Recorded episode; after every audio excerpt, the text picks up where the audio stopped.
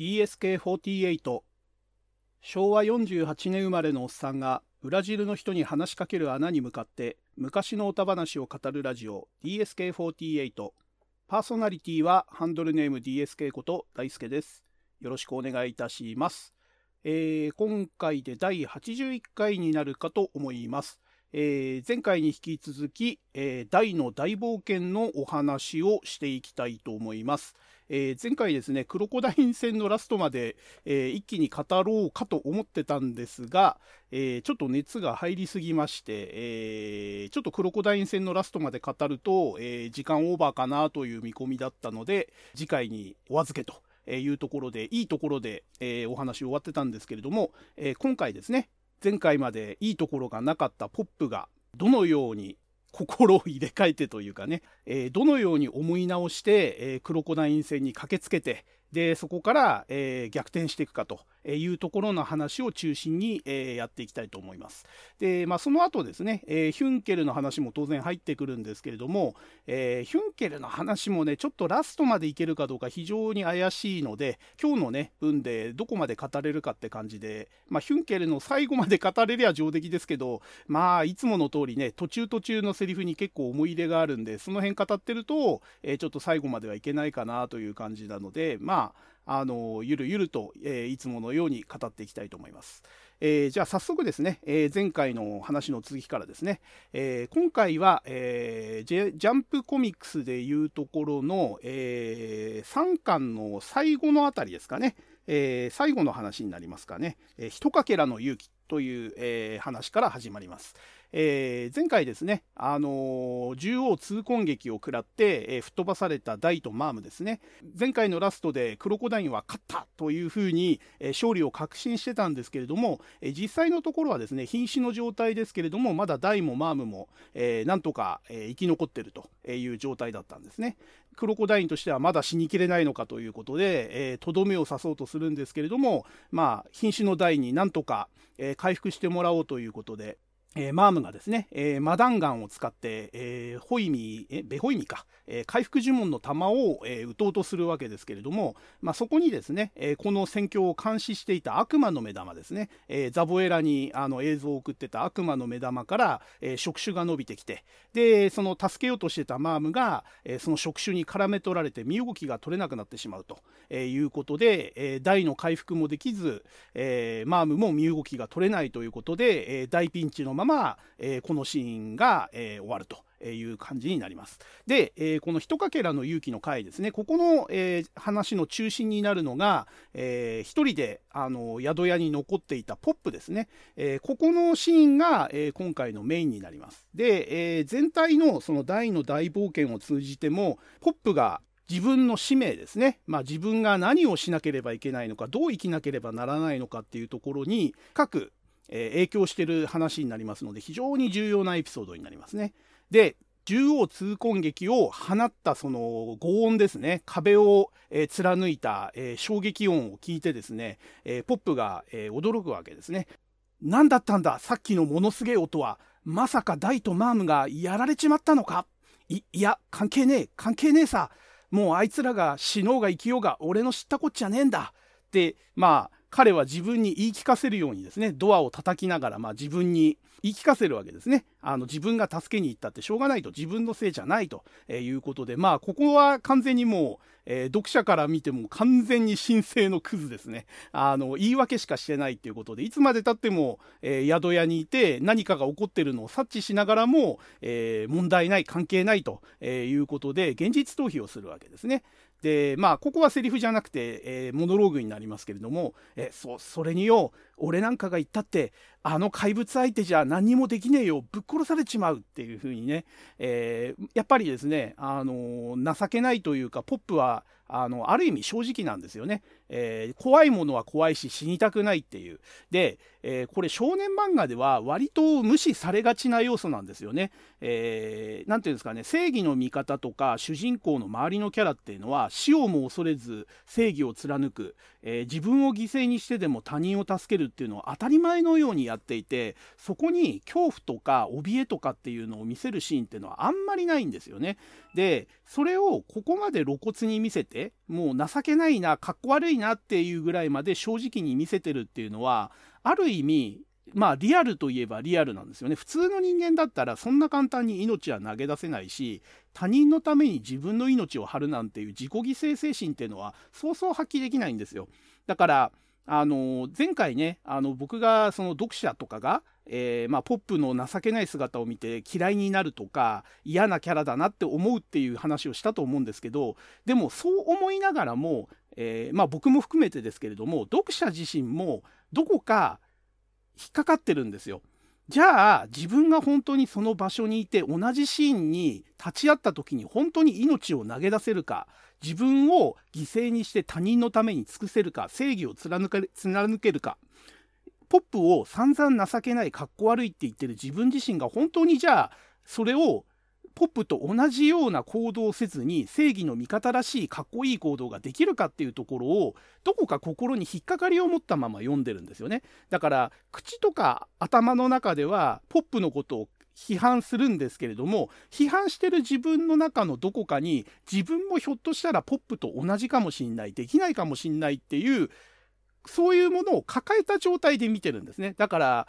単なる情けないキャラっていう見方のえー、という単純な話ではなくて自分もひょっとしたらポップと同じかもしんない。いやむしろポップよりもさらに情けない、えー、結果になるかもしんないっていう思いを見ながら批判的に見てるっていうところがあってここがそのなんか代々でその情けないポップかっこ悪いポップを見てる読者のあのすごくアンビバレンツな感情というかね否定したいんだけれどもポップのそのかっこ悪さ情けなさを否定しきれない自分がいるっていうのを分かりつつ、えー、読んでる人も結構多いんじゃないかなと思ってて僕もあのー、当時はね本当にポップかっこ悪いし情けないし嫌いだなって思いながら読んでたんだけどもやっぱりじゃあ自分が本当にそんなかっこいいことできるのかって言ったら多分できないんですよ。でその気まずさというかあのー、自分はできないくせにそれを棚に上げてできないやつを情けないかっこ悪いって批判するかっこ悪さっていうのをなんとなくどこかで自覚しながら読んでる、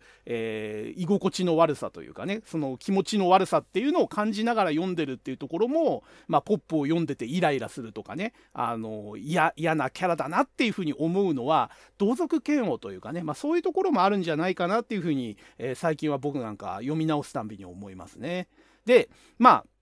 話がちょっと脱線しちゃったんで戻しますけど、まあ、こういう感じで、悶々としてるわけですね。もう、あの、明らかにダイとマームがピンチなのに、自分に言い訳ばっかりして、何か理由をつけて行こうとしない。怖いから、今更言っても俺なんか言っても役に立たないからっていう一生懸命そのなんか行かない理由を見つけてあの葛藤してるわけですねポップが。でその葛藤してるポップの部屋に、えー、何かこう人が入ってくるんですね。でその気配に驚いて誰だって、えー、まあ振り向くわけですけども、えー、そこに入ってきたのが、えちょっとあの伏線っぽくですねあの情けないポップを、えちょっと微妙な表情で眺めてたあの偽勇者一行の、えー、マゾホですね。で彼がですね、まあ、ここの、えー、ポップの心を、えー、変えるきっかけになる重要人物になるわけですね。いやまさかね最初の読み切りで出てきたポットでの、えー、まあ、作者自身というかね稲田先生自身も適当にデザインしたっていうねそのドラクエ3の勇者パーティーを参考に、えなるべくそのかっこ悪くて卑怯な感じにデザインしたっていうだけでそんなに印象にも残ってないようなキャラがねここで、まあ、原作の三条陸先生のマジックですね、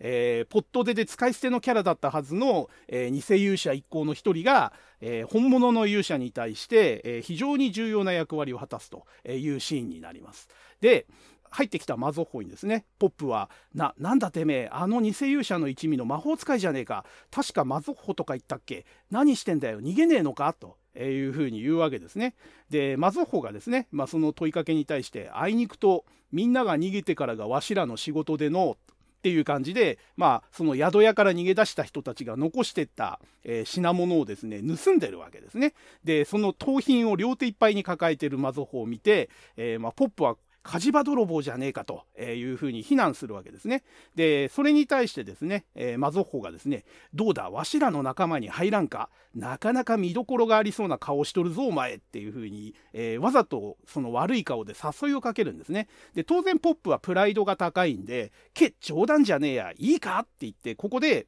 まあ、首に下げてたアバンの印を取り出して誇らしげに見せながら言うわけですね。俺はな、かつて魔王を倒した勇者アバンの弟子なんだぞ。てめえらみたいな小悪党と一緒にすんないっていう感じで、まあ、バチッと本人は決めたつもりで言うわけですね。お前らみたいな小悪党と一緒にすんなと、俺はあの、気高き正義の勇者のアバンの弟子なんだぞというところを自慢というかねあの自分が誇りに思ってプライドの根拠にしてるところをまあ使ってマゾホに言い返すわけですよ。ところがまあマゾホはですね、まあ、そんな言い返しはもう大体予想してたということで、まあ、ここでマゾホがやってるそのポップへの問いかけっていうのは本気で仲間にしようとかじゃなくて彼がそのポップの心に問いかけてるわけですよね。お前俺と同じじゃねえかと仲間に入れるぐらいの今小悪党になり下がろうとしてるんだぞっていうところを自覚させるためにまあ問いかけてるわけですね。でこれはまあポップはこの時点では分かってないんですけれどもマゾホはもう自分は分かった上で、えー、ここであの変えなければポップの心根を変えなければ自分と同じクズに落ちるというところが分かってるんで、まあ、マゾホはこういう問いかけをしてるわけですね。でその俺はえー、アバンの弟子だからお前らみたいなのと交わらないと仲間にならないと一緒にすんなって短歌を切ったポップに対してですね「ほうわしには全く変わらんように見えるがの」っていうふうに言うわけですねニヤッとしながら。で、まあ、言われた、まあ、ポップはですねあの正直ちょっと心当たりがあるというかね後ろ暗いところがあるんであの、ちょっとひるむわけですね。な、なんだと？っていうふうに、まあ逆ギレに近い感じで言い返すわけですけれども、まあマゾッホはですね、冷静にその今のポップの立ち位置と矛盾点をついてくるわけですね。えー、仲間を見捨てるようなものでも務まるのかね、かの有名なアバンの使徒というのはということで、えー、まあ、ここでですね、えー、最初にクロコダインが使って以来、え2回目にアバンの使徒という言葉を使ったのが、え実は、えこのマゾホだったということで、アバンの使徒というね、言葉を使うのが敵のクロコダインだったり、えまあ、偽勇者一行のマゾホだったりね、え意外と初期の頃にそのアバンの使徒という聞き慣れない言葉を使ってるのが、え割とね、その主要キャラではないというか意外な人物からこの言葉が出てくるっていうのがあの僕は結構面白いと思いますね。でまあそうやって揶揄されるわけですね。アバンの使徒と名乗ってるくせにね仲間を見捨てるようなやつがそんなの名乗って自慢げに名乗ってねえー、いいのいいのかっていうふうにこうマゾッホが混ぜ返すわけですね。でそこはまあ痛いところなのでポップは「うっ!」って言ってちょっと言い返せなくなっちゃうわけですね。で、えー、そんなポップにですね、まあ、マゾホはさらにまあ追い打ちをかけるというか、えー、ここが勝負どころだということで持ってた水晶玉でじゃあお前のね今の仲間の様子を見せてやろうって言って水晶玉を出してでその水晶玉のところに、えー、大とマームの今まさに大ピンチっていうところの様子を見せるわけですね。で、えー、そのピンチの様子を見てポップが、えー、やっぱり実際に目にしてしまって逡巡するわけですね。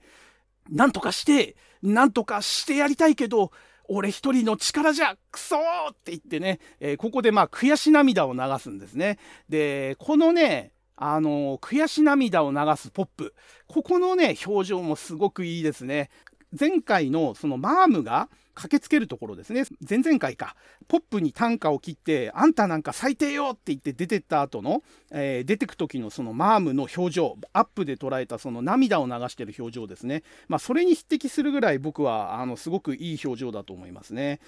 本当は助けに行きたいんだけど自分に自信がないんですね。勇気もないんですよね。今更どの面下げてあんだけ見捨ててあの助けに行かなかった自分が助けに行くんだと。でしかも助けに行ったところで自分なんかの力じゃ助けにもならないっていうすごくあの何て言うんですかね悲しい自覚があるわけですよね。クロコダインには全くかなわないっていうのは前回の対戦でもう実感してることなんで、えー、まあ恐怖心もあるし自分の実力に対する自信のなさもあるんで何とかしてやりたいって気持ちは嘘じゃないんだけれども自分一人じゃどうしようもないっていう絶望感もあるわけですね。でその自分の実力のなさに対して情けなさに対して勇気のなさになさに対して、えー、ポップは悔し涙を流すわけですね。でその悔し涙を流すポップにですよここでマゾッホ一世一代のセリフが出てくるわけですね。勇者とは勇気あるものっていうねあのー、有名なセリフですね。えー、これね僕なんかねジョジョの第1部のセペリ男爵のちょっとセリフにあの近いものを感じるんですよね。あの勇気の参加は人間参加みたいなねああれに感じああれに近い感じのねあの非常に素晴らしいあのセリフだと思いますね。でマゾホはまずこうねあの言うわけですよ。勇者とは勇気あるものそして真の勇気とは打算なきもの相手の強さによって出したり引っ込めたりするのは本当の勇気じゃないっていうねでこのセリフを言う時は今までのその薄ら笑いを浮かべてねあの車に構えた軽薄な笑いを浮かべてたマゾッホとまるで別人のような、えー、すごく真剣な表情で叫んでるんですね。でその真剣な表情でこれらの一連のセリフをバチッと決めた後にニヤリッと笑ってですねなんてなわしのセリフじゃないぞわしに魔法を教えてくれた師匠がいつも言っていた言葉じゃっていうことで、えー、実はこれは自分のオリジナルじゃないんだと、えー、自分がかつて指示していた師匠が、えー、自分に対して言ってた言葉なんだと、えいうことを、えまあ、種明かしするわけですね。で、えじゃあなんでそんなセリフを言ったかと、えいうこともこの後言うわけですね。わしもな若い頃は正義の魔法使いになりたくって修行しとったんじゃよ。だけどあかんかった。自分より強い怪物に出会うとどうしても踏ん張れなくての仲間を見捨てて逃げるなんてザラじゃった。おかげで今はこんなありさまじゃ。お前さんを見とると昔の自分を見とるようで放っておけん気になってしもうてのちとおせっかいをしたんじゃよ。っていうふうに言うわけですね。えー、まあ一気にここで自分の過去に絡めて、まあ、ポップを、えー、諭すわけですね。えー、要はそのそんだけあのいい言葉を先生にかけてもらってたにもかかわらずやはりここぞという時で踏ん張りが効かずに、えー、やっぱり仲間を見捨てて逃げてしまったと、えー、そういうことを繰り返しているうちに今の偽勇者一行の、え仲間に入って、え火事場泥棒をするようなクズになり下がってしまったんだっていうことを、まあ、ここで言うわけですね。で、えその過去を話した上でポップの返事を聞かずにですねさあ早く行け胸に勇気のかけらが一粒でも残ってるうちにっていうふうに励ますわけですね。で最後に「小悪党にはなりたくなかろう」っていう感じで話しかけるわけですね。でまあずっとこれマゾッホがね一人であのポップに対して声をかけてかけ続けてるだけなんですけれども、まあ、その話を聞きながらやっぱりポップはいろいろいろいろこう考えてたんでしょうね。で、えー、その中でですねやはりポップ自身が思うところがあってえー、まあ、最後の小悪党にはなりたくなかろうという、言葉を聞いて一瞬考えた後に、えー、ポップはですねそれまでの落ち込んでた表情情けない表情涙ぐんでた顔を、えー、改めてですねきっと、まあ、表情を切り替えて、え部屋を飛び出していくと。えいうシーンになるわけですね。えー、ですんでまああの本人がぐずぐずしてて決心がつかなかったつかなかったというところにですねマゾッホが、えー、お尻を蹴り上げたと。お前はさっさと行くんだと。今ここで行かずにいつ行くんだと。ここで行かなかったらお前は俺と同じクズに落ちるんだっていうところを彼なりのまあ、精一杯の表現で、まあ、マゾホは応援してあげたわけですね。あの、お尻を蹴ってあげたわけですよ。で、えー、まあ、ポップもね、どこまでそれが伝わったかはわかんないですけども、まあ、マゾホの言葉に思うところがあって、やはりここは何が結果としてどうなろうがわからないけれどもここは自分が行くしかないと決心して、えー、まあ、ポップは部屋を出てく決意をして出ていったということですね。えー、まさにですね、えー、この前編を通じてポップがえー、ここで変われるか変われないか、このままクズとして落ちていくか、ここで心を入れ直して、えー、上昇していくかっていうまさに重要な転機、えー、ここの転機に、えー、マゾッホが、え大きな大きな後押しし後押しをしたというある意味ですねこの世界を救った大ファインプレーですね。ここで、えポップが、え立ち直ってなければ世界は救えてなかったし大たちもここで全滅してたわけですね、えそういう意味ではですね、あの大冒険っていうのはその勇者っていうのは勇者たちだけで成り立ってるんじゃなくてこういう一人一人のえー、出会いだとか言葉だとか、まあ、そういったものが、えー、支えになって、えー、大きな目的を達成する、え結果になっていくんだということをよく示しているエピソードになってるかなとえー、思いますね。で、ポップが出てった後ですね、まあ、偽勇者一行がぞろぞろ集まってきて、えー、まあ、あいつかわいそうだなと、えー、どうせ死ぬぞと、あんな、あんな弱っちいやつが、えー、その 6, 6軍団長のとこ行ったって、どうせすぐ死んじゃうぞっていうことで、かわいそうなことしたなって同情するわけですよ、仲間たちが。で、それに対して、まあ、マゾッホが太鼓判を押すわけですね。何、死にゃせんさと。あの子はな、アバンの使徒なんじゃぞと。えー、いうことで、えー、アバンの使徒だっていうことを今まで他の子あの勇者たちは知らなかったわけですね。でそれで、えー、まああの他の勇者偽勇者一行はびっくりしてですねえそりゃすげえと。あの、そりゃ本物の勇者じゃねえかと、えー、いうことで、えー、まあ、マゾッホがですね、そうだよって、そう、わしらとは物が違うんじゃよっていうことで、えー、安心しろと、えー、もうやる気になったからにはアバンの人なんだから、えー、あいつは死なずになんとかできると、え、いうことで、まあ、マゾホは自分の役割はここまでだということであとはポップの頑張りに、期待するというところでこのシーンは終わるわけですね。で一方ですねあの宿屋を飛び出した、えポップはですね泣きながら、まあ、あの走り続けて、えクロコダインとの戦いの場に駆けつけようとしてるわけですね。で、え自分の弱さとね初めてここで向き合うわけですね。えー、まあ、マームにあの言われた「あんたなんか最低よ」っていうセリフを思い出しながらですね、え、マームの言う通りだ最低だよ俺は自分のことばっかり考えて逃げ回ってばかりいてアバン先生もダイも今までずっと勝てないかもしれない相手と命がけで戦い続けてきたのにっていうことでね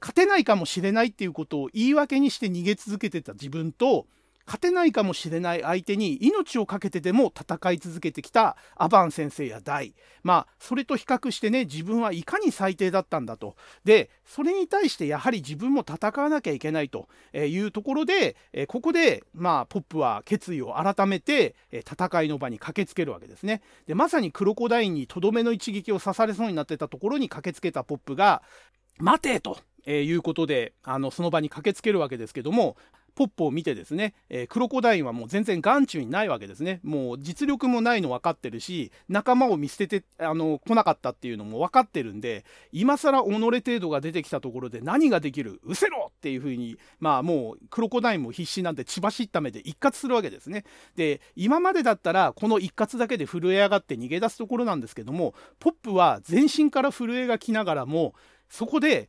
その震えが止まらない体でもその場にとどまり続けるんですね。で心の中で「アバン先生先生の5分の1いや10分の1でもいい俺に勇気を与えてください」っていうふうに自分を鼓舞してそして勇気を振り絞って踏みとどまりながらクロコダインを指さして「許さねえ俺の仲間を傷つけるやつは絶対に許さねえぞ!」っていうふうにここで一世一代の大見えを切るんですね。でこの大見えっていうのはあのそれまであの切ってきたその自意識過剰でその自己評価に甘くて相手を相手の力量をわからないまま、えー、虚勢でいった見えではないんですよね。ここはもう明らかに自分の方が実力が弱くて勝てないかもしれないもうもう多分勝てないあのここで死ぬかもしれないっていう分かった上でそれでも見栄を切るんだと。俺はお前を許さないっていう気持ちでここは戦うぞっていう決意を大声で自分を鼓舞しながらクロコダインに対して堂々と言うわけですね。実際は震えてるんですよ。この場から逃げ出したいって気持ちでいっぱいなんだけど、そのなけなしの勇気を振り絞って、えー、ここでクロコダインに短歌を切るっていうね、これがポップが初めてかっこよくなった、えー、シーンだったんですね。このね、ひとかけらの勇気っていうこのエピソード、これが、まあ、大々の中でも屈指のメインエピソードの一つだと思うのは、えー、このどん底の、えー、ポップが、えー、そのマゾッホの言葉を受けて、えー、どん底から這い上がるまさにその瞬間を、えー、1エピソードにまとめてるというところでね。あのマゾッホの言葉も素晴らしいしその言葉を受けて、えー、立ち上がろうとする勇気を振り絞ろうとする。そして、えー、勇気を振り絞ってクロコダインに短歌を切るというこのポップですね。このシーンが非常に素晴らしいエピソードになってます。はい僕大好きなエピソードの一つです。で、えー、ここでジャンプコミックス3巻は終了で、え巻末コメントは、えドラゴンクエストシリーズの音楽担当してた杉山浩一先生が、えー書いてるという内容になっています。はい。で、ここからがジャンプコミック4巻ですね。クロコダイン戦いよいよクライマックスに入るということで、えー、ポップ、命をかけろっていう、えー、回ですね。えー、このね、三条陸先生、命っていう言葉を、大体あの、生命っていう漢字に当てるんですね。生命って書いて、ルビは命っていう風に振ることが多くて、えこの回の命をかけろも生命をかけろという感じのタイトルになってます。で、えー、単価を切ってからですね、えー、クロコダインといよいよあの単独の戦闘に入る、えー、ポップなんですけれども、えまあ、ポップは魔法使いなんで肉弾戦は当然あの全く勝ち目がないと。で防御力もないんで一撃でも食らったら、え即死する可能性があるということで、えまあ、自分の最強のね呪文で勝負するしかないということで、えまあ、ポップはあの最初からもうやれることは限られてるので、え自分の最強の攻撃呪文であるメラゾーマで勝負するしかないと。いうことで、えー、心の中では思ってるんですけれども、まあ、通じるか通じ通じないかがわからないという上に、え、さらにですねあの戦おうとした時にあの、まあ、悪魔の目玉に取られ取られてるマームから、えー、ブラスがそのあ操られてるんだとえいうことを聞いて、えー、要はそのブラスに攻撃が当たっちゃダメなんだってそれが、えー、理由でピンチだったんだっていうところも説明されて、えー、ポップは考えるわけですね。えー、ブラスじいさんは人質に取ら取られてるし、えー、自分のメラゾーマも、えー、効くかどうかわからないと、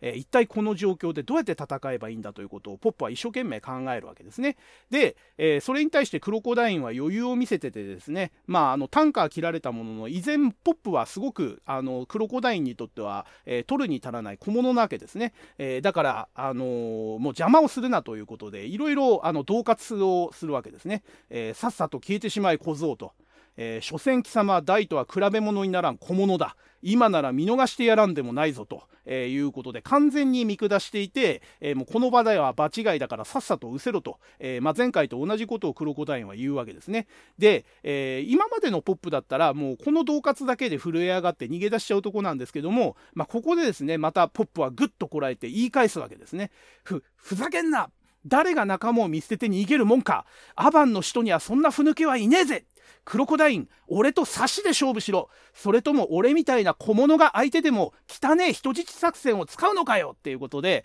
えー、まあ、このね、あのー、恫喝を利用して逆にポップは、誘導するわけですね、クロコダインを。クロコダインのプライドを、えー、刺激してですね、えー、そんなに小物小物言ってるんだったら、その小物と差しで勝負しろと。で、そんなね、あの、小物が相手でも汚い人質作戦使わないと勝てねえのかよと、えー、あえて、あの挑発するわけですね。でこれはもうポップは考えた末でこれはやってることで、えー、要はですねもうまともに戦っても勝ち目がないんでとにかくあの少しでも有利な、えー、状態で、えー、今その不利な状態になっている理由の一つであるブラスの人質作戦をなんとかやめさせないといけないわけですね。なんで最初に見下されて、え小物と言われたことを利用してじゃあ小物なんだったら1対1で勝負できるよなとおまけに小物相手に人質なんて取らなくても戦えるはずだよなっていうふうに、まあ、利用してブラフというかね、あの挑発をかけるわけですね。で、まあ、そう言われたあのクロコダインはね、当然ですけれども、そう言われた上で人質取って、えー、集団で戦うというかね、あの差しで戦わないなんていうことはできないわけで、よし、分かったとえいうことで、え、ブラス、お前は手を出すなということで、え、とりあえずブラスを使った人人質作戦はこれで使えないようになったということで、え、ポップはこれでですね、よし、やったと、えー、狙い通りになったということで、え、自分の策略が一つ、え、クロコダインに当たったということで、え、ちょっと手応えを感じるわけですね。でクロコダインはいろいろそのザボエラから吹き込まれて人質作戦みたいな卑怯な手は使ってるんですけどももともとは正々堂々と戦い戦いたい武人タイプなんでまあある意味ですねポップの提案は特に彼にとっては好都合というかねむしろ本来やりたかった戦い方なわけですよね。なんでまああのブラスには手出しをさせないし言われた通り1対1で、まあ、ポップとクロコダインは戦うということでクロコダインは、えー、ここではすごく正々堂々と戦うんですけどもまあ悲しいかな肉弾戦ではポップは全然あの勝ち目がないんで、えー、ギリギリで攻撃は避け続けるんですけれども、えー、ポップがどんどんどんどんこう追い詰められていくわけですね。でそこに対して、えー、さらにですねまたクロコダインがこうプレッシャーをかけるわけですね。え、俺の一撃を食らったら確実に即死だだからなすなわち貴様がこれから試そうとしている呪文が俺に通じなかったらその瞬間が貴様の最後だということでもうやることが最強呪文をクロコダインに打つことしかないっていうのをクロコダインは分かってるんで、えー、ポップにプレッシャーをかけるわけですね。ただでさえ一発でも当たったらアウトだしかろうじて避け続けられて呪文を打てたとしてもそれが本当に効くのかっていうことで、まあ、ポップにプレッシャーをかけるわけですね。で、まあ、ポップもそのプレッシャーは重々承知でやるしかないということで通じるか通じねえか今見せてやらっていうことで食らえメラゾーマっていうことで今まで温存していた最強呪文のメラゾーマを、まあ、クロコダインに対して放つわけですね。で、えー、そこで、まあ、グオーっていう感じで炎に、まあ、クロコダインが包まれるわけで、で、ここで、まあ、ポップが、えー、まあ、少年漫画のお約束の、やったかっていうセリフを言うわけですね。で、これもう少年漫画好きな人にはもうご承知の通り、あの、敵が倒れたかどうか不明な時点で、やったかっていうセリフは、もう完全にこれフラグなんですよね。これ失敗フラグなんですよ。成功した後に、やった、勝ったでも立ち上がるケースはあるんですけれども、まだこの効果が決ま決まってない不明な状態でやったか殺せたか？倒したか？っていうセリフは、これ倒せてない、殺せてない、やれてないっていう、まあ完全なフラグ立てで、まあ当然、あれですね、このセリフのフラグ通り、まあクロコダインは全然聞いてなかったわけですね。で、ただまあクロコダインはちょっと見直すわけですね、ポップのことを。まあ、腐ってもアバンの使徒だなと。まさかメロメラゾーマを使えるとは思わなかったぞということで、まあ、まさかポップが、えー、そこまでの高度な呪文を使うとは思ってなかったっていう驚きを素直に表現するんですけども、まあ、結局ですね、そのメラゾーマは、えー、真空の斧で作ったその空気流のバリアですね。それを使って防いでたということで、まあ、あの本来の耐久力でもまあ防げたかもしれないんですけども、まあ、それ以上に安全策をとって、えー、まあ真空の斧の効果を使ってそのメラゾーマを避けてたと。えいうことですね。で、えー、慌ててですね攻撃を避けようとしたポップをですねあのまああのクロコダインリザードマンなんで尻尾があるんでその尻尾でバチンと、えー、叩き落として、えー、まあ、ポップをあっけなくダウンさせるということでもう一発叩かれただけでポップは瀕死の状態なんですね。でクロコダインはもうこれで勝負あったなということでで、まあ、ポップはもう一撃で瀕死の状態になって地面にも倒れすわけですね。でもうやっぱりこの一撃で心が折れかけるんですね。いいて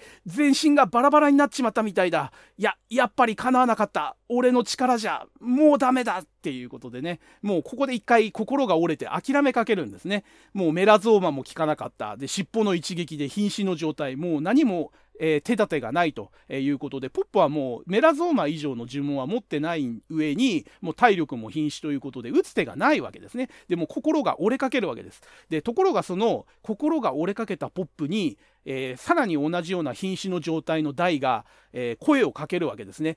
ポップに逃げろと、えいうことで、えこの場に及んでもですね大は、えー、自分が瀕死の状態でも死にかけてるポップに逃げろっていうふうに言うわけですね。まあさすがこの辺が勇者大っていう感じですよね。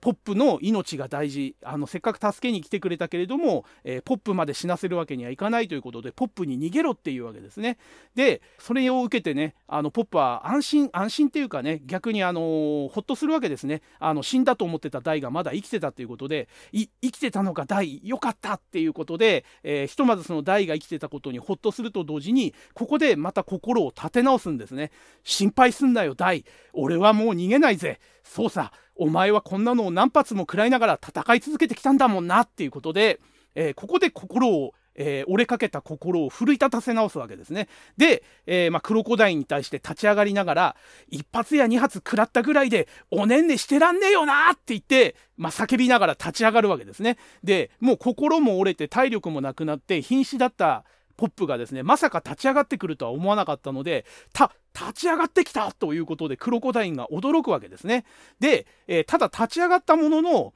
もうやれることはやり尽くしてるポップ。打つ手がなくなったポップはですねいろいろ考えるわけですね。じゃあ立ち上がったはいいけどどうするのかということでまあ一旦はですね、えー、命を捨ててやるだけやってアバン先生みたいに相打ちとまではいかなくても時間稼ぎぐらいはっていうふうに考えるわけですね。もうやれるだけやってとにかく時間稼ぎだけでもしようと、えー、ところがそこまで考えて別なアイデアをここでポップは思いつくんですね。いや今一つ試してみるべき呪文があったと。え、いうことで、えー、やることはそっちじゃないと、えー、あのジタバタもがいて時間稼ぎなんてことをするんじゃなくてもう一つ試せる呪文があったってことでここに、えここでポップは気がつくわけですね。で、えその前段階としてポップはですね無謀な突撃をクロコダインにかけるんですね。うおーって叫び声を上げながら手に持ったあのマジカルブースターっていうステッキですね。これあのー、おまけページでえっ、ー、とあとパーフェクトブックだったかな？あの公式のガイドブックかなんかでも説明されてるんですけどもこの武器って攻撃力ゼロの武器なんですよ。要は実戦のその直接攻撃には全く役に立たない魔法の杖で魔法力の増加には効果があるんだけども殴るのには全く役に立たない武器っていう設定なんですね。でまあ漫画の中ではそれは説明されてないんですけども魔法使いがその魔法の杖でその強靭な肉体を持つクロコダインに殴りかかってもこんな攻撃へでもないっていうのはもう分かってるわけですよ。大の斬撃ですら全然歯が立たない、え、鋼鉄の肉体を持ってるクロコダインですから、え、これはもう完全に無謀な突撃でしかないんですね。で当然その殴ったステッキが完全に粉々に砕けてしまうという結果に終わるわけですね。で殴りかかられたクロコダインはですね、えー、まあ魔法の杖で殴りかかってくるとは魔法力が尽きて血迷ったかということでぐしゃっということで上から踏みつけてポップをもう地べたに這いずらせるわけですね。でその後もうストンピングの嵐ですよ。足でガンガンガンガン踏みつけてあのどんどんどんどんこうもうポップがダメージを受けていくという感じになるんですね。でところがですね、えー、ポップはですねずっとですね踏みつけられながらも地面に散らばったそのマジカルブースターの先についてた魔法石のかけらですね。これをですね指でピンピンピンピン弾きながら、えー、ブラスの周囲ですね、その命令で、今、あの攻撃するな、みあの邪魔をするな、黙ってそこに立ってろって命令されて、えー、立ち尽くしてるブラスの周りにですね、えー、その破片になった魔法石をこう指で飛ばすんですね。で、何か狙いがあってこれがやってるんですけれども、まあ、クロコダインはこれに気がつかないままずっと踏みつけまくってるわけですね。で、え思いっきりこう踏みつけて、えまあ、ポップがもがきながらこうゴロゴロっと転がった後にですね、まあ、大したしぶとさだ。もはや一部の勝ち目もないのになぜそこまで耐える？杖や砕け魔法力も尽きた貴様に一体何ができるというのだっていうふうにクロコダインは言うわけですね。でそのクロコダインの言葉に対してまあポップは仰向けになりながらですねクックックハッハッハッハッハっていうふうに笑うわけですねでクロコダインが驚くわけですよで、ついに狂ったかと、えー、いうことで、あまりの絶望にね、あの、狂ったんじゃないかっていうふうにクロコダインが驚くわけですね。で、それに対して、ポップはですね、へへへ、く、狂っちゃいねえよ。全部計算づくさ。杖を砕いたのも魔法力を温存したのも、一か八か、これが最後の賭けだぜっていうことで、えー、ここで賭けに出るわけですね。で、えー、彼がかけ立てたのは、そのブラスの周りに、えー、散らばした魔法石のかけらを使ってですね、五芒星の、えー、形の魔法陣を作ってでこれこそ我が師アバンが得意とした伝説の呪文じゃなる威力よ退けマホカトールっていうことで、えー、マホカトールをドドーンとかけてですねここで、えー、この回が終わるということですね、えー、要はその無謀な攻撃をしたわけでもなくてちゃんとその自分ができることを把握した上で、え、やけくそでね時間稼ぎをして、え、消耗するのではなくてどうせ、え消耗するのであれば、えまずそのブラスをどうにかしなければならないっていうところを、え自分ができる限りのことでやるということでまあこれ半分ね後であのポップ自身が言うんですけども賭けではあったんですけどねあのマホカトールっていうのはアバンは使いましたけれども、えまあ、ポップは使えないっていう呪文だったので、えここでねマホコタマホマホカトールにかけるというのはかなりの賭けだったんですけども、まあ、ここで、え一か八かで、えまあ、ポップがマホカトールをかけるというところでこの話は終わります。はいで、え次ですね、奇跡呼ぶ友情という回ですね。で、えー、まあ、前回、あの、マホカトールを、えー、かけた、えー、効果が出てですね、そのマホカトールの光の中で、あの意識が戻るわけですね操られてたあのプラスの意識が。でこの光によって、えー、まあ、さっきの縦横痛恨劇であのダイとマームと一緒に気絶してたゴメちゃんも、えー、目を覚ますということでマホカトールが聞いたことによっていろいろ状況が、えー、好転するわけですね。で、えまあ、その光によって意識を取り戻したブラスに対して、えまあ、クロコダインが、え手を出そうとするわけですね。えだけども、えその魔法陣が効いてるのでクロコダインも手を出せないと。ええいうことで、えー、一体貴様何をしたんだとえいうことで、えー、クロコダインが驚くわけですね。で、ポップが、えー、ハジャ呪文を使ったんだと、マホカトールを使ったんだと、えー、魔を拒む光の魔法陣を作り作り出す呪文さと。で、えー、まあ、それを聞いてですね、あのまあ、クロコダインがね、今更、ブラスを作ったところで何になるということで、えー、まあ、ポップを腹腹腹立ち紛れに地面に叩きつけるわけですね。えー、で、あのもう瀕死の状態でねさっきから踏みつけられてる上に、まあ、自分の手に余るその大呪文というかねあの高レベルな呪文のマホカマホカトールを使ったことによってもう息も絶え絶えなんですねポップは。でその様子を見てですねクロコダインが、えー、言うわけですね「見ろ己の力量もわきまえず大呪文を使ったおかげで立つ力すら失ってしまったではないかと、えー、いうことで愚かなことをしたとえいうことをクロコダインは言うわけですけどもまあ今更ねその自分のレベルに見合わない呪文を使ってまでブラスを救ったところで何になるんだと。もうダイもマームも、えー、瀕死だしお前も死にかけてると。そんなことして何の役に立つんだと何の、えー、意味があるんだと、えー、いうことを、えまあ、クロコダインは言うわけですけれども、えそれに対してポップは、えここでねクロコダインと考えが違うということをはっきり言うわけですね。し心配ねえさダイがダイがまだいるブラスじいさんさえ無事なら大は思う存分戦えるんだ。てめえなんざ軽くやっつけてくれるさ。あいつは、あいつは本当に強いんだ。俺なんかと違ってなっていうことで。彼はね、ポップは大の強さを信じてるわけですね。で、大が人質なんていう卑怯な作戦を取られずに思う存分戦えてたらお前なんか敵じゃなかったんだと。勝てるに決まってるんだと。だから大が思う存分戦えるために俺はブラスの、えー、呪いを解いたんだと、えー、洗脳を解いたんだっていうことをここで言うわけですね。でその言葉を聞いてクロコダインはびっくりするわけですね。貴様大のために命を捨てる覚悟だったのかっていうことでねあの人のために命を張るっていう行為を、えー、ここでねクロコダインは初めて目の当たりにするわけですね。でそれまでのそのクロコダインの価値観の中にはない考え方だったわけですよ。でまさか人間ごときのその下船な種族がですねそんなことをするなんていうのはクロコダインは想定してなかったわけですね。でそれを今目の前で見せられてすごくクロコダインは驚くわけですね。でそれを言われたポップがですねそんなもんじゃないということで「へそんなかっこいいもんじゃねえよ。俺だってできたら死にたかねえぜ。で、でもよ、俺にだってプライドってもんがあるんだ。仲間を見捨てて自分だけぬくぬくと生きてるなんて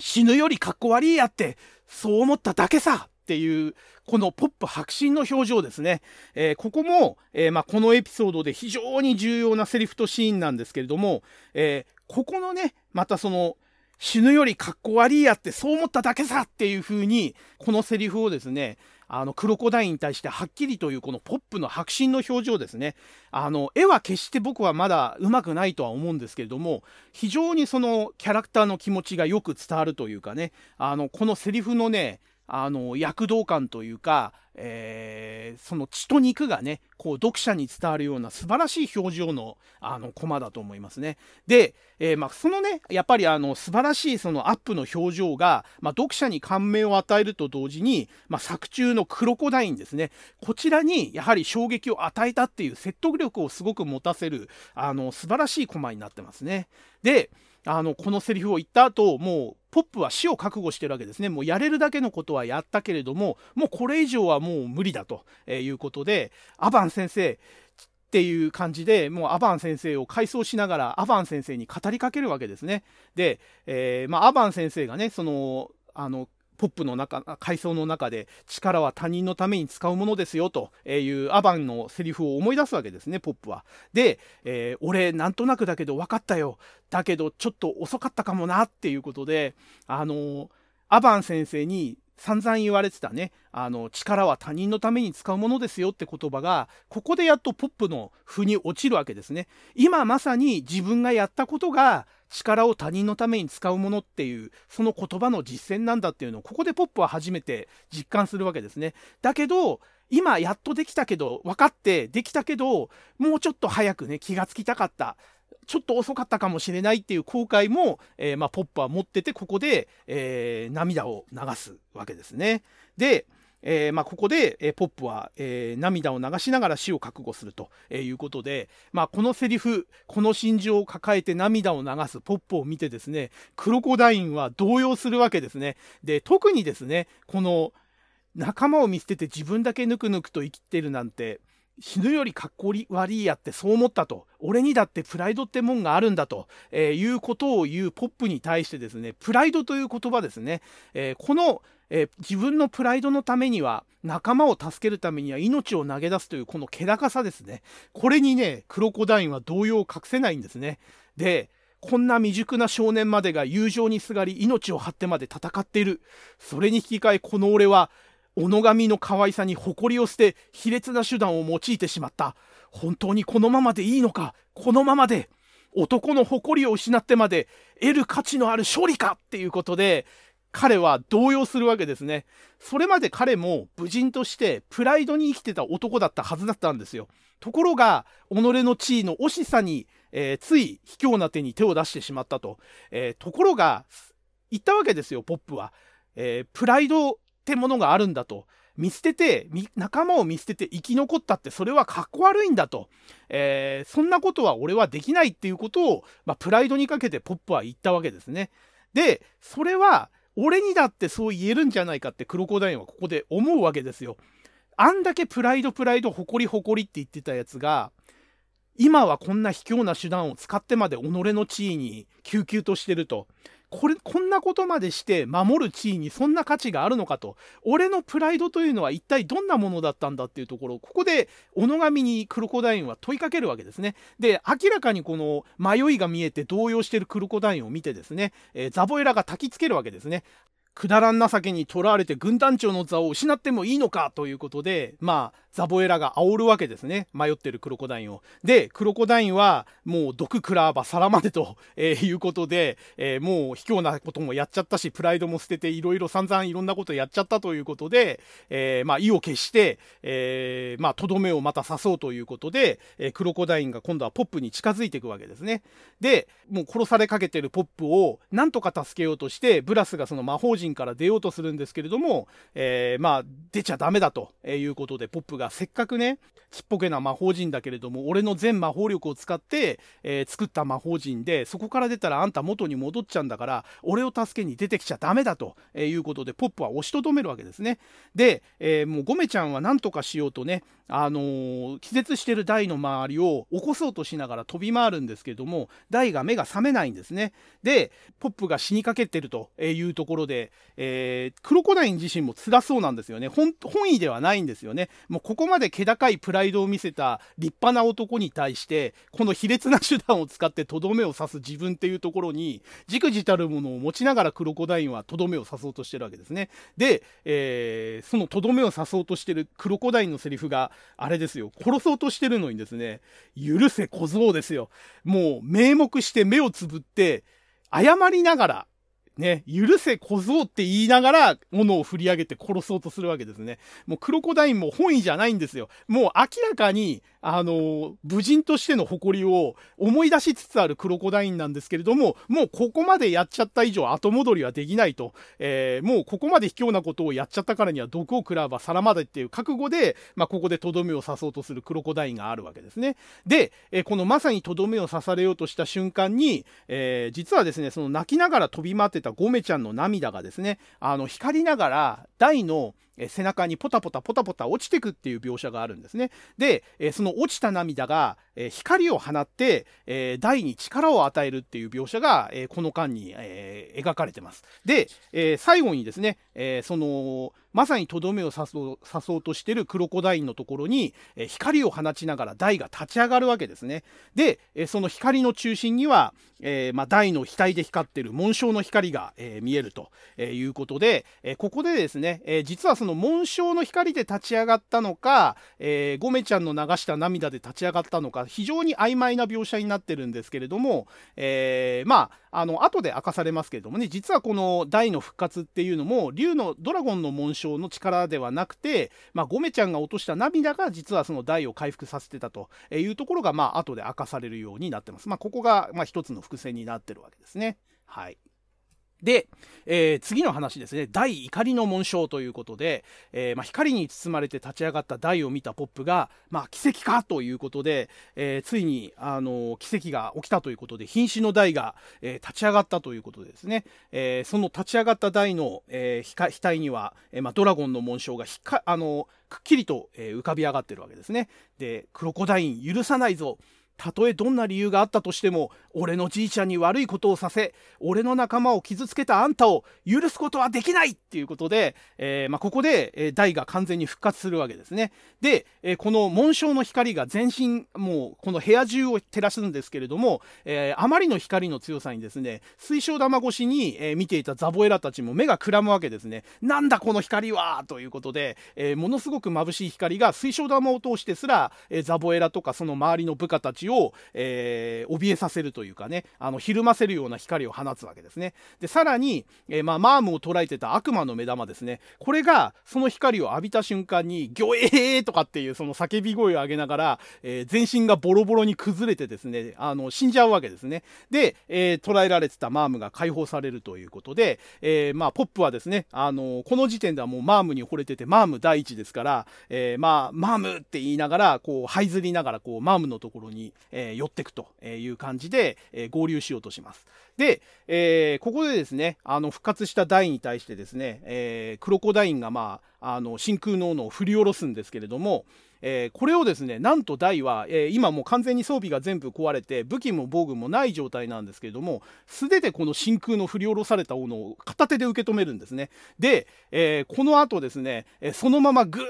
っと、え握って、えなんとその握ってた斧の刃をバキンってこう砕くんですね。握り砕くっていうね、えものすごい力のある描写になってます。でさらにその、え砕いた斧をそのまま手で握ったまんま斧ごと巨体のクロコダインを振り回して壁に叩きつけるというとんでもない怪力を披露するんですね。で、あの、この辺の振り下ろされた斧を受け止める、えー、受け止めた斧を握り壊す、で、握り壊したまま握った斧ごと、えー、クロコダインを投げ飛ばすっていうこの一連の描写ですね。この辺のその表情とか、えー、格闘シーンの描き方ですね。この辺はねなんか非常にあの初期の「ドラゴンボール」の悟空の戦闘を見てるような感じでまあおそらく稲田先生ちょっとあの鳥山明のその「ドラゴンボール」の影響とかも若干受けてるのかなっていう感じですね。もうあのー、斧を握りあの壊した時のダ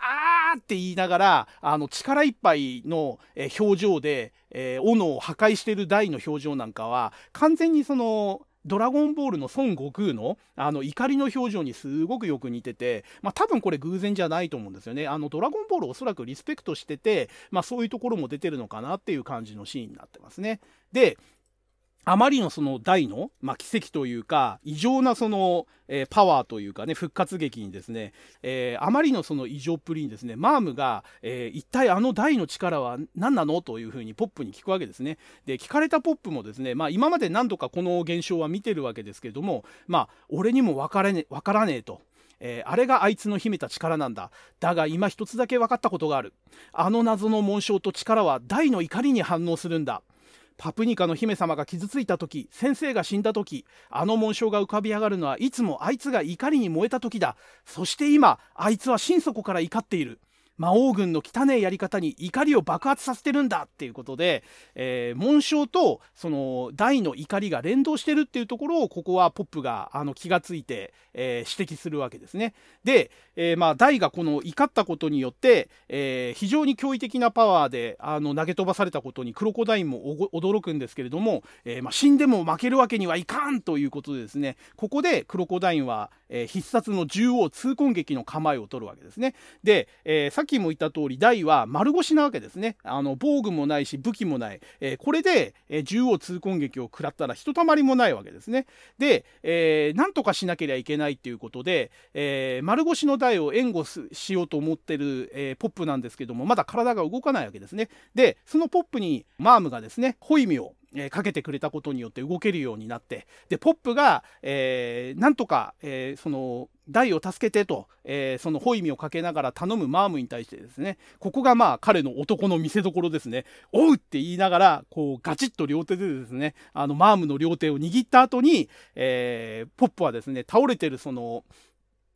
兵士の剣を拾って、で、台に、えー、この剣を使えと、こいつを使えっていうことで、その剣を投げる、投げて渡すわけですね。で、縦横痛恨撃を、えー、撃たれた、あの、撃ってきたクロコダインに対して剣を構えて、で、例の構えですよ。あの、逆手持ちで、えー、バチバチバチっていう、こう、陶器を剣の端は、刃にみなぎらせて構えてですね。で、今更遅いわ食らえ銃を痛恨撃っていう風にこうクロコダインが痛恨撃を打ってきたところにうおーっていうことでその構えたまんま突撃する台突撃していく台に向かってポップは渾身の叫びをかけるわけですね台今こそぶちかませ俺たちの先生のあの技をっていうことでアバンストラッシュですよここで2ページ見開きでアバンストラッシュを決めるというところでこの回は終わると。えいうすっごい燃える回ですね。えー、もう、なんて言うんですかね。あのー、少年漫画の戦闘シーンの王道中の王道ですね。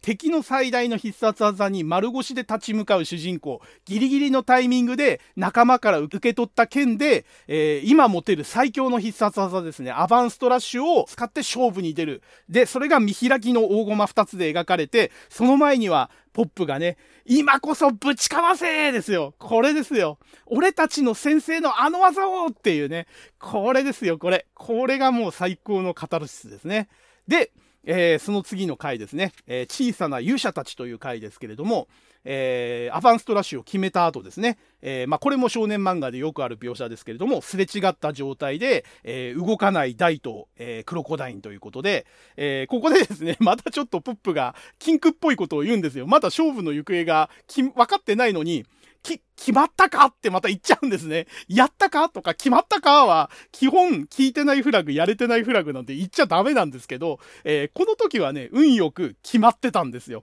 えー、で、あの、クロコダインがですね、クッククク、アバンストラッシュかと。えー、み、見事な技だ。俺の負けだぐはーっていうことで、えー、まあ、胸と口から血を吹き出して、えー、よろけるという感じで、えー、ついにですね、あの、渾身のアバンストラッシュが縦横痛恨撃を返して、えカウンターで決まったと。えいうことですね。で、え負けを認めたクロコダインはですね、ここで悪あがきせずに潔く負けを認めるわけですね。で、ここから先のね、クロコダインのね、もう一連のセリフがもう見事見事。えー、前から言ってますけど、僕が大の大冒険を見直すきっかけになったのがこのクロコダイン戦なんですけれども、まあ、ここまで説明してきた一連のそのポップの復活劇とポップの短歌、で、それに感化されて、えー、心がね、あの、戻ってくる、武人の誇りを取り戻すクロコダインっていうね、この素晴らしい一連の流れですよ。で、その締めくくりがこのクロコダインの最後のセリフなんですよね。あの、第2アバンストラッシュを食らって乾杯を認めて、で、ここから、えー、しばらくクロコダインの独白がが続くわけですね。で、どうせ負けるなら正々堂々お前と戦って負ければよかったよと。小僧、お前にも教えられたぞ。男の誇りの尊さをな。お前たちのような相手に敗れたのであれば、全く悔いはない。むしろ誇るべきことだ。目先の勝利に狂った俺は、バカだったっていうふうに、えー、もう、渾身のセリフですよね。で、このセリフが、あの、一旦区切られて、ためが入ってて、コマも変わるっていうね、この構成が僕はすごく見事だと思いますね。これ多分、あの、ネームを切ってるのは、あの、三条陸先生で、作画は稲田先生なんですけれども、まあ、おそらくこれ原作のネームの時点でこういう構成になってたんじゃないかなと僕は推測するんですけれども、目先の勝利に狂った俺はっていうところで、えー、円形でロングでロングのカメラで捉えられてるクロコダインが映って、その後、涙を流すクロコダインですよ。の顔のアップにコマが切り替わって、バカだったっていうね、この万感を込めたというかね、あの今までの俺がいかに後悔すべき行動をとってたかっていうね、開墾の涙を流すクロコダインのドアップのコマとともに、バカだったっていうね、この一言のセリフがドンと出てくるコマですね。まあ、このシーンは本当に、まあ、クロコダインの、まあ、キャラの良さというかね、かっこよさですね。武人の魂を取り戻したクロコダインの、まあ、一番の見せ場のシーンですね。で、えー、まあ、よろよろとよろけながら、えー、先ほどのね、縦横痛恨劇で開いた、その壁の穴の方にどんどんどんどんこう寄ってくわけですね。で、えー、その壁際に立ったまま、えー、クロコダインが最後の、え、呼びかけをするわけですね。え、さらばだ大と。負けるなよ。で、この後ですよ。このセリフですよ。勇者は常に強くあれこれですよ。敵の六軍団長が最後は勇者を称えるわけですね。さらばだ大、負けるなよ。勇者は常に強くあれ。これですね。敵の口から勇者は常に強くあれっていうエールを送られる。で、エールを送ったクロコダインは自分の過去のその卑怯な行い、自分の武人のプライドを汚すような行いを後悔の涙を流しつつ、勇者を称えて、その壁に開いた穴から自ら飛び降りて、えー、まあ、城の上の階だったんで、ものすごい高さから地面に激突して、えー、死ぬというシーンで、この戦いは幕を閉じるわけですね。で、えー、まあ、その死に際に放った、えー、うおーというね、そのクロコダインの断末魔の方向を聞いて、えー、まあ、それまで町を襲撃していた百獣魔団は、えー、クロコダインの死を悟って、で、え撤退をしていくと。えいうことで、この戦いは決着がついたわけですね。で、えー、まあ、歓喜に湧くそのロモスの、えー、王国の兵士たちを尻目にですね、えー、クロコダインの遺体はザボエラにの手によって、まあ、棺桶に入れられて回収されると。えー、いうことになります。で、これは、えー、このわざわざね、そのクロコダインの死体を回収したっていうのが、まあ、後々の伏線になってるわけですけども、まあ、この後すぐ説明されますけれどもね、えー、まあ、で、あの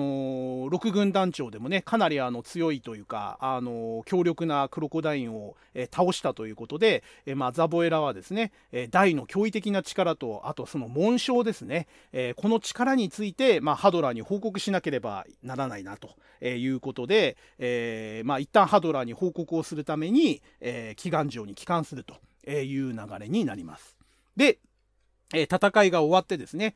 第一項に、まあ、ロモス王が感謝の言葉を述べてですね、晴れて今日から勇者大を名乗るがよいというふうに勇者大の称号を与えようとするんですけれども、それを言われた、大はですね、王様、俺まだいいですと。いうことで、えー、拒否するわけですね。で、えー、なんでだよということで、えー、まあ、周囲の人も驚くし、えー、何よりポップがですね、え、なんでだよというわけで、お前はせっかくね、王様から勇者大の称号を与えられたんだから、そのまま受けりゃいいじゃないかと。え、まあ、ポップってね、やっぱりあの、彼は人間臭いですから、え、褒められたり、その、授与されたものに対して遠慮がないというか、そういうのを素直に喜ぶタイプなんですけれども、え、やっぱり大はちょっと違うんですよね。で、大はやっぱりその拒否する理由を、あの、彼なりの言葉で伝えるわけですね。まあ、俺一人じゃ勝てなかったと。えー、ポップ、マーム、ゴメちゃん、それにお城のみんなが力を合わせたから勝てたんだと。で、これがまた後々のね、あの、伏線にもなってくるセリフなんですけども、俺が勇者って言うならみんなが勇者だよと、えー、いうことで、えー、勇者っていうのは、あの、一人の人間のことを言うんじゃなくて、勇気を持って戦ったみんなが勇者の資格があるんだということを、えー、まあ、ここで大は言うわけですね。で、だから、だからせめてもう少し強くなってみんなに迷惑かけずに戦えるようになるまで勇者なんて呼ばないでくださいと。えー、いうことで、えー、まあ、この時点ではまだ勇者なんて呼ばれるなんておこがましいと、えー、こんだけね周りの人に助けられて自分一人の力じゃ勝てなかった、え自分が自分だけが勇者と呼ばれるのは、えどうどう考えても自分には似つかわしくないとで最後に、まあ、12歳の少年らしくね、え恥ずかしいやと、えいうことで、え要はそんな風に呼ばれるのは恥ずかしいやっていうところで、まあ、彼らしい謙虚な、え態度と言葉で、えまあ、拒否の理由を伝えるわけですね。で、それをね、あの、聞いて、で、周りの人たちも納得してね、で、また、ロモソーも、ま、それを聞いてさらにね、感心するわけですね。いや、素晴らしいと。あのその場にまだ魔法陣の中であのあのいるブラスに対してですねあのこれはあなたの子育てが良かったんですねと、えー、いうことでねあの褒めるわけですね。で、えー、その言葉を聞いてブラスも泣くわけですよ。こんなにね素晴らしい子にね育ってくれて本当に良かったっていうことで、えー、感涙するわけですね。であのこの子はわしの誇りですっていうことでね、あの泣いて喜ぶんですけれども、えー、それを見てですね大は大でねほっとしたっていうのもあるし甘えもあるんでしょうけどそれはえー、親バカだよと、えー、そ、そんな、そういうのを親バカって言うんだぞっていうふうに、まあちょっと半分照れ隠しでね、ちょっと混ぜ返すわけですね。まあそんな大とブラスの、まあ、やりとりを見て、えー、まあ周りの人もみんな笑うっていう、すごく、あのブラスと大の温かい関係性と、あの非常にね、いい、あの子供に育ってるなっていうのがほのぼの伝わってくるシーンでね非常にあのいいあのシーンになってますね。で、えー、まあそれはそれとしてですねロモス王からですねあの贈り物ということで、えー、ダイとポップとマームに対して3つの宝箱がこう提示されるわけですね。で、宝箱を、えー、開けて受け取った後ですね、まあ、中身がこの時点ではまだ示されてないんですけども、えー、その宝物の中身のね実はそれコスチュームだったんですけれども装備だったんですけども、まあ、それをつけて、えー、ロモス国のロモス王国の国民の前にバルコニーから姿を現して、えー、歓声を受ける3人とえいうことで、えここで一応あの最初のそのクロコダインのあの百獣マダンとの戦いは、えー、決着という感じの、えー、シーンラストシーンになります。で、えー、ここでですね装備が、えそれまでの布の服から旅人の服に変わって、え格好もねやっとここでちょっとあのドラクエの勇者っぽくなるんですよね。まあそれまでダイとポップもそれなりに、え冒険者っぽい格好はしてたんですけども、え割と粗末な格好っていうかねあの布の服っていう表現がされてましたけれどもデザイン的にもあの装備的にもなんかんかすごく貧相というかねあんまりあの勇者っぽくない格好だったんですけども、まあ、ここでねロモス王にプレゼントされた装備でようやく大もその額のなんかその装備みたいのがついたりとか、えー、胸当ての装備がついたりとか、えー、それなりにですねあの勇者っぽい格好に変わってであとポップですねポップもあのなんか胸にねそのロモス王国の紋章だと思うんですけども、え、その紋章のデザインがされた、え服に変わってですね非常にあのなんかかっこいい、え格好に変わるんですねここで。でえあと、マームですよ、何より。えっ、ー、と、僕が、えっ、ー、と、以前にそのマームがあんまり好きじゃないって言った理由の一つが、ゲームのキャラっぽくなかったんですよね。ゲームのドラクエの世界観からちょっと逸脱したキャラで、僧侶僧侶戦士っていう職業もそうだし、マダンガンっていう武器もそうだったんですけど、あと、何よりもコスチュームなんですよ。あの、僧侶戦士っていうオリジナルの職業だったせいもあると思うんですけども、ドラクエのゲームには出てこないようなコスチュームになってて、あの、胸元が大きく開いた、え、シャツに、あの、頭にはねゴーグルかけてるんですよね。であの非常になんかそのドラクエの世界観からはちょっとなんか浮いてる感じの格好だったんですけどもちょっと女冒険者みたいなねあの格好だったのが、えー、この時のコスチュームチェンジでね初めてそのドラクエのゲームっぽい服装に変わったんですよね。あの一応僧侶戦士っていうことで僧侶っぽい感じのあの魔法使いみたいなそのポップに合わせたような紋章がついた服とあの頭にこうあの冠みたいのをつけてですねあのそれっぽい格好に変わったっていうことでこれは非常にあのいいコスチュームチェンジだと思ったと思いますね。でこの時点でですねマームのそれまでの冒険者っぽい服装っていうのが、まあ、ミニスカートっぽい丈の短い上着だったんですけども下はタイツかなんか入ってたんですよね。でそれまあナウシカみたいな格好ですね。あの風の谷のナウシカの、えー、それがですねあのコスチュームチェンジの時にですね超ミニスカのあのコスチュームになってこれタイツなしの確か生足だったんですよね。でこれ結構エロい服装で あのちょこちょこねあのこの後の戦闘シーンでパンチラがね結構出てくるんですよ。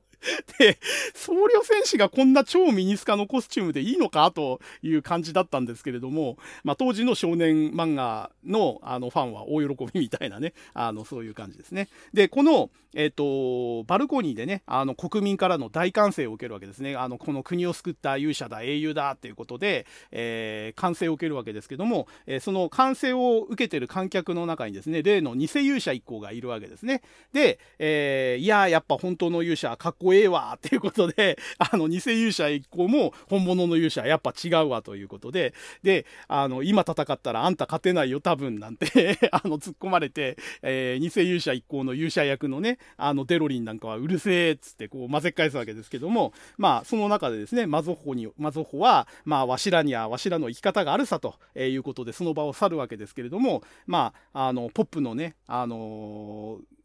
ポップが結局あのちゃんと頑張ってあの勇者として復活できたというのを見届けてですね、えー、まあ、マゾッホはですねやはりお前は本物だったみたいじゃな坊主ということで頑張れよこれからもということで、まあ、心中、あのー、声援を送るということでマゾッホも、えー、自分の、えー、鉄を踏まずにちゃんと勇者として立ち直ってくれたポップに、えー、心の中で声援を送るといういいシーンになってます。で、えー、まあバルコニーで声援を受けながらですねあのポップがちょっとぼーっとして上の空になるんですね。で、え、上の空のそのポップに対して、まあ、マームがどうしたの？ぼーっとしちゃってということで声をかけるんですけどもポップがですねあのいつになくですね、あんまりこう調子に乗ってないんですね。ちょっとしんみりしててですね、ん？嫌ということで、まあ、頑張って人から感謝されるっていうのも悪くねえなってさっていうことで、えー、やっとですね、その勇気を出して、初めて本気になって他人のために命を投げ出したっていうことを経た上でですね、えー、ちょっとまあ、あの、ポップが一皮向けたというところが、あの、示されてるシーンになってますね。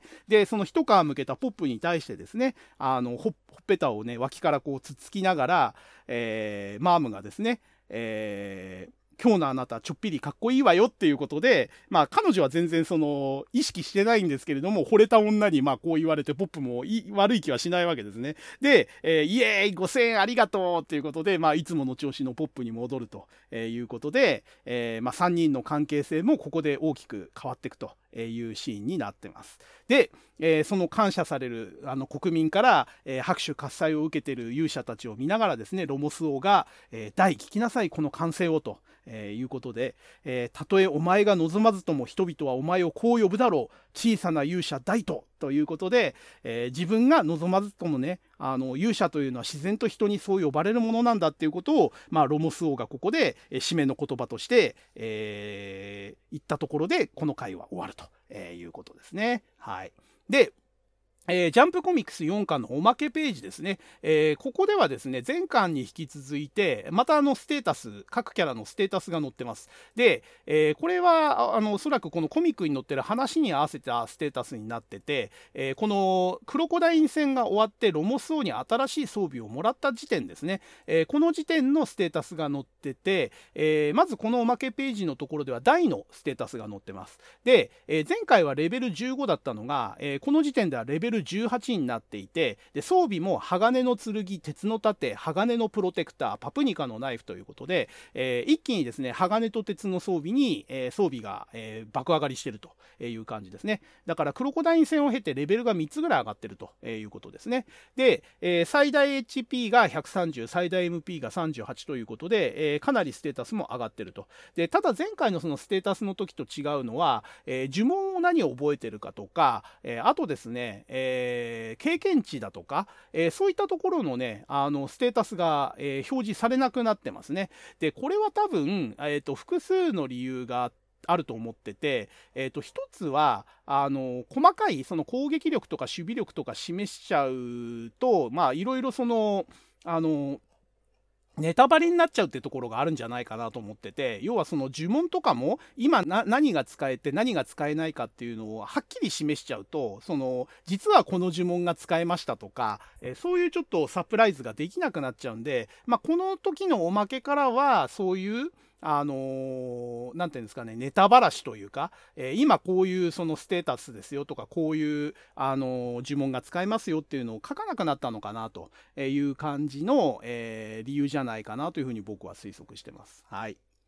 まあ、単純にね、これ、あの、ステータス設定を考えたり公開するのが大変っていうのもあって、まあ、この辺からちょっと省略してるのかもしれないですね。で、次ですね。えー、次がパプニカを目指せというお話で、えー、日数でいうとデルムリン島を出てからは18日目から20日目ぐらいの話ですね、えー、要はロモス王国を出発してロモス王に、え船をもらうんですね。でその船で、え今度はですねあのパプニカのある大陸に向かうという話で、えこのエピソードで初めてあのこの世界がどんな、え大陸があってどんな国があってっていう、え世界地図が、え登場する回ですね。でその世界地図で位置関係だとか世界観が、えー、ここで、えー、はっきり、え、読者に対して示されるという回になってます。で、えーと、日にち的にはですねデルムリン島に、えー、一旦寄ってですねあのブラスをデルムリン島に戻して、えー、そこから、えー、船旅を経て、え、パプニカ王国に向かうという工程になっていて、え、デルムリン島を出て大冒険の旅が始まってから、え、パプニカ王国に着くまででだいたい、え、3週間から25日ぐらいあの約1ヶ月ですねぐらいかけて、え、ここまで至ってるというえ日程になっています。で、ストーリーなんですけれども、えー、まあ、デルムリン島に、えー、先ほど言ったようにあの、まあ、邪悪なその影響を受けないようにデルムリン島にブラスをまず船で届けてでそのままですね、えー、ロモス王に与えられた船でパプニカに向かうということで、えまあ、ブラスねせっかくあの再開できたんだけれどもまたあのデルムリン島に置いてって別れなくちゃいけないということで、まあ、ダイがちょっと元気ないんですね。で、えー、でそのダイをねあのなんとかその元気のなさそうなダイを、えー、ちょっと元気づけようということで、えー、一丁葉っぱかけてやるかっていうことで、え、まあ、マームと、まあ、ポップがねあのちょっと励ますわけですね。でところがポップはね、割とその、なんか、前回マームに褒められちゃったところもあったりとかして、ちょっと少々浮かれ気味なんですよね。で、調子に乗ってね、すごい、あの、結構大ボラというかね、あのーあの、ふかすんですよね。あの、じいさん思う気持ちはよくわかるけど、心配いらねえよと。え俺たちでババーンと大魔王をや片付けちまえば問題解決だよっていうことで、あの、さっさと大魔王なんてやっつけて、あの、終わらせちゃおうぜみたいなことを言うわけですね。で、あの、俺たちが頑張ればいいんだよねっていう大に対して、そうそう大丈夫だよ。おめえには強い味方がついてんだからよって言って、言いながら、あの、マームの肩をね、ギュッて抱いちゃったりするわけですよ。で、もうかなり調子に乗ってんですよね。まあやっぱり前前回でちょっと自信がついちゃったのと、あの、マームにちょっとね、あの、いい感じのことを言われて、ちょっとね、調子に乗りかけてる、あの、ポップっていうところがちょっとここで描写されてますね。で、えー、さらにですね、あの、調子に乗り続けるポップはですね、まあ、特にこのポップ様がついてるや怖いもんなしよ。なんちゅうか、俺、この間の戦いで人間としての器っていうか、魔法使、ま、魔法使いとしてのグレードがぐーんとレベルアップしちゃった感じするんだよね、みたいな感じで、あの、自分がなんかすごい成長しちゃったよ、みたいな。まあ、嬉しいんでしょうね、多分ね。ポップはそれまで自分にどこか自信がなくて、あのー、褒められることがあまりなかったから、自分自身が頑張った結果、クロコダインを倒せたし、あの、みんなにね、あの、国民に感謝されたっていう実感が湧いてきて、あのー、変にね、ちょっと自信過剰になってるというかね、今度は逆にその、自分が頑張ったおかげでこうなったんだ、自分はすげえっていう思いがちょっと強くなってて、まあ、これもね、ちょっと思春期で調子になってる、あの、乗ってる少年特有の、まあ、感じというかね、そういうのがちょっとよく出てて面白いなと思いますね。で、あの、そのね、あの、明らかにね、浮かれてるポップに対して、まあ、マームとダイは、えー、呆れ顔になって、まあ、結果的にですね、まあ、ダイとしては、その、落ち込んでたところがちょっと救われるというみたいなやりとりが、えー、出てきます。で、この後ですね、こういうやり取りをしているところにですね、あの、海から突然ね、マーマンに襲われそうになるんですけども、マーマンってあの、半魚人みたいなモンスターですね。えー、ところがですね、あの、船のところに、あの、結界があって、あの、そこから這い上がれないということで、マーマンは船に、あの、登り、上がってこれなくて撃退されちゃうんですね。で、えー、なんで、あの、撃退できたかっていうのを、このロモスの、あの、船の船長が説明してくれて、その船首の女神像が抱えてる壺から常にこう、聖水が流れてて、えー、その聖水の効果で、えー、ああの、モンスターはこの船には攻撃できないんだっていうことを説明するわけですね。えー、この常に選手から流してる聖水っていうのはじゃあどっから供給してんだっていうちょっと疑問は湧くんですけれども、えー、た多分あれですね冒険のために使う船なんであの積み荷はほとんど聖水なんでしょうねずっと豊富な聖水を垂れ流しながら航海をしてるという感じの船なんでしょうね。でまあそのちょっとあのー話を挟んで、ここで船長がですね、パプニカの、パプニカまでの航路を説明するために、まあ、世界地図を見せるというシーンが出てきて、で、これが、あの、この大の大冒険で初めてこう、世界観が提示されたシーンなんですね。で、えー、これも、あの、大の大冒険のファンの間ではおなじみの話で、あの、知ってる人はもうみんな知ってる話ですけれども、ここで示された世界地図っていうのが、よくよく見るとどっかで見た形の島の集まりなんですね。で、何がえー、見覚えがあるかっていうとこれ日本地図なんですよ。あの大々の世界は日本地図がモチーフになってるっていうのは原作者の三条陸先生も明言しててあのこの世界あのドラクエ3ですねその代々が出た頃に最新作だった「ドラゴンクエスト3が」えー、実際の世界地図を元に作ってたんですね。あの世界の、えー、マップを。で、じゃあドラクエ 3, 3が世界地図なら、大の大冒険は日本地図をモチーフにして世界を作ろうっていうことで、えー、まあ、大の大冒険の世界は日本地図モチーフのマップになってるということがここで示されるわけですね。で、えー、これ、これ、あの、で、そのマップの中で、え今までの国はどこにあって、これから向かうところはどこで、みたいなことが簡単に示されるんですけれども、えまあ、それで当てはめていくとですね、あの最初の冒険のスタートになったデルムリン島ですね、これは、えー、いわゆるその九州にあたる大陸の、えー、ラインリバー大陸っていうのがあるんですけども、そこの南の、えー、島に該当するということが示されるわけですね。まあ、位置的にはこれ桜島なのか、まあ、もうちょっと南の沖縄みたいのをちょっとイメージしてるのかわかんないですけども、まあ、とにかく九州より南のところがデルムリン島ということですね。で、そこから、えついこの間までいたロモス王国ですね。ここれがあるのが、その九州に該当するラインリバー大陸というところがあると。いうことですね。で、えー、今はその九州を出てですね、あの四国にあたる、えー、ホルキア大陸というところに向かってるんだということで、えー、パプニカ王国は、え地図でいうと、え日本地図でいうと四国にあたるホルキア大陸の、まあ、高知県あたりですかね、まあ、その辺のところにあるということで、今は船でそこに向かってんだよということが、えここで説明されてます。で、あとですね、まあ、ちょっとこの時点ではまだあの物語には直接は関わってこないんですけども他の大陸にも説明されてついても説明されてて、えー、この世界は4つの大国と7つの国から成り立っているということで世界観がここで説明されるわけですね。で残る大陸ですね、えー、ロモス王国がある九州に該当するラインリバー大陸と、えー、パプニコパプニカ王国がある四国に該当するホルキア大陸ですねこの2つ以外にあと2つ大陸があって、まあ、1つはですね一番大きい大陸である、まあ、本州に該当するギルドメイン大陸っていうのがあるということでこのギルドメイン大陸には4つ王国があるんだということでまあ土地も最大だし王国の数も一番多いというふうに説明されます。で、えさらにその北には、まあ、北海道に該当するマルノーラっていう大陸があって、まあ、ここには、えー、北の果ての,、えー、大陸あの王国が1個あるということで全部で、えー、7つの王国と4つの大陸があるよということですね。でさらにこの時点ではあの説明されてないんですけれども、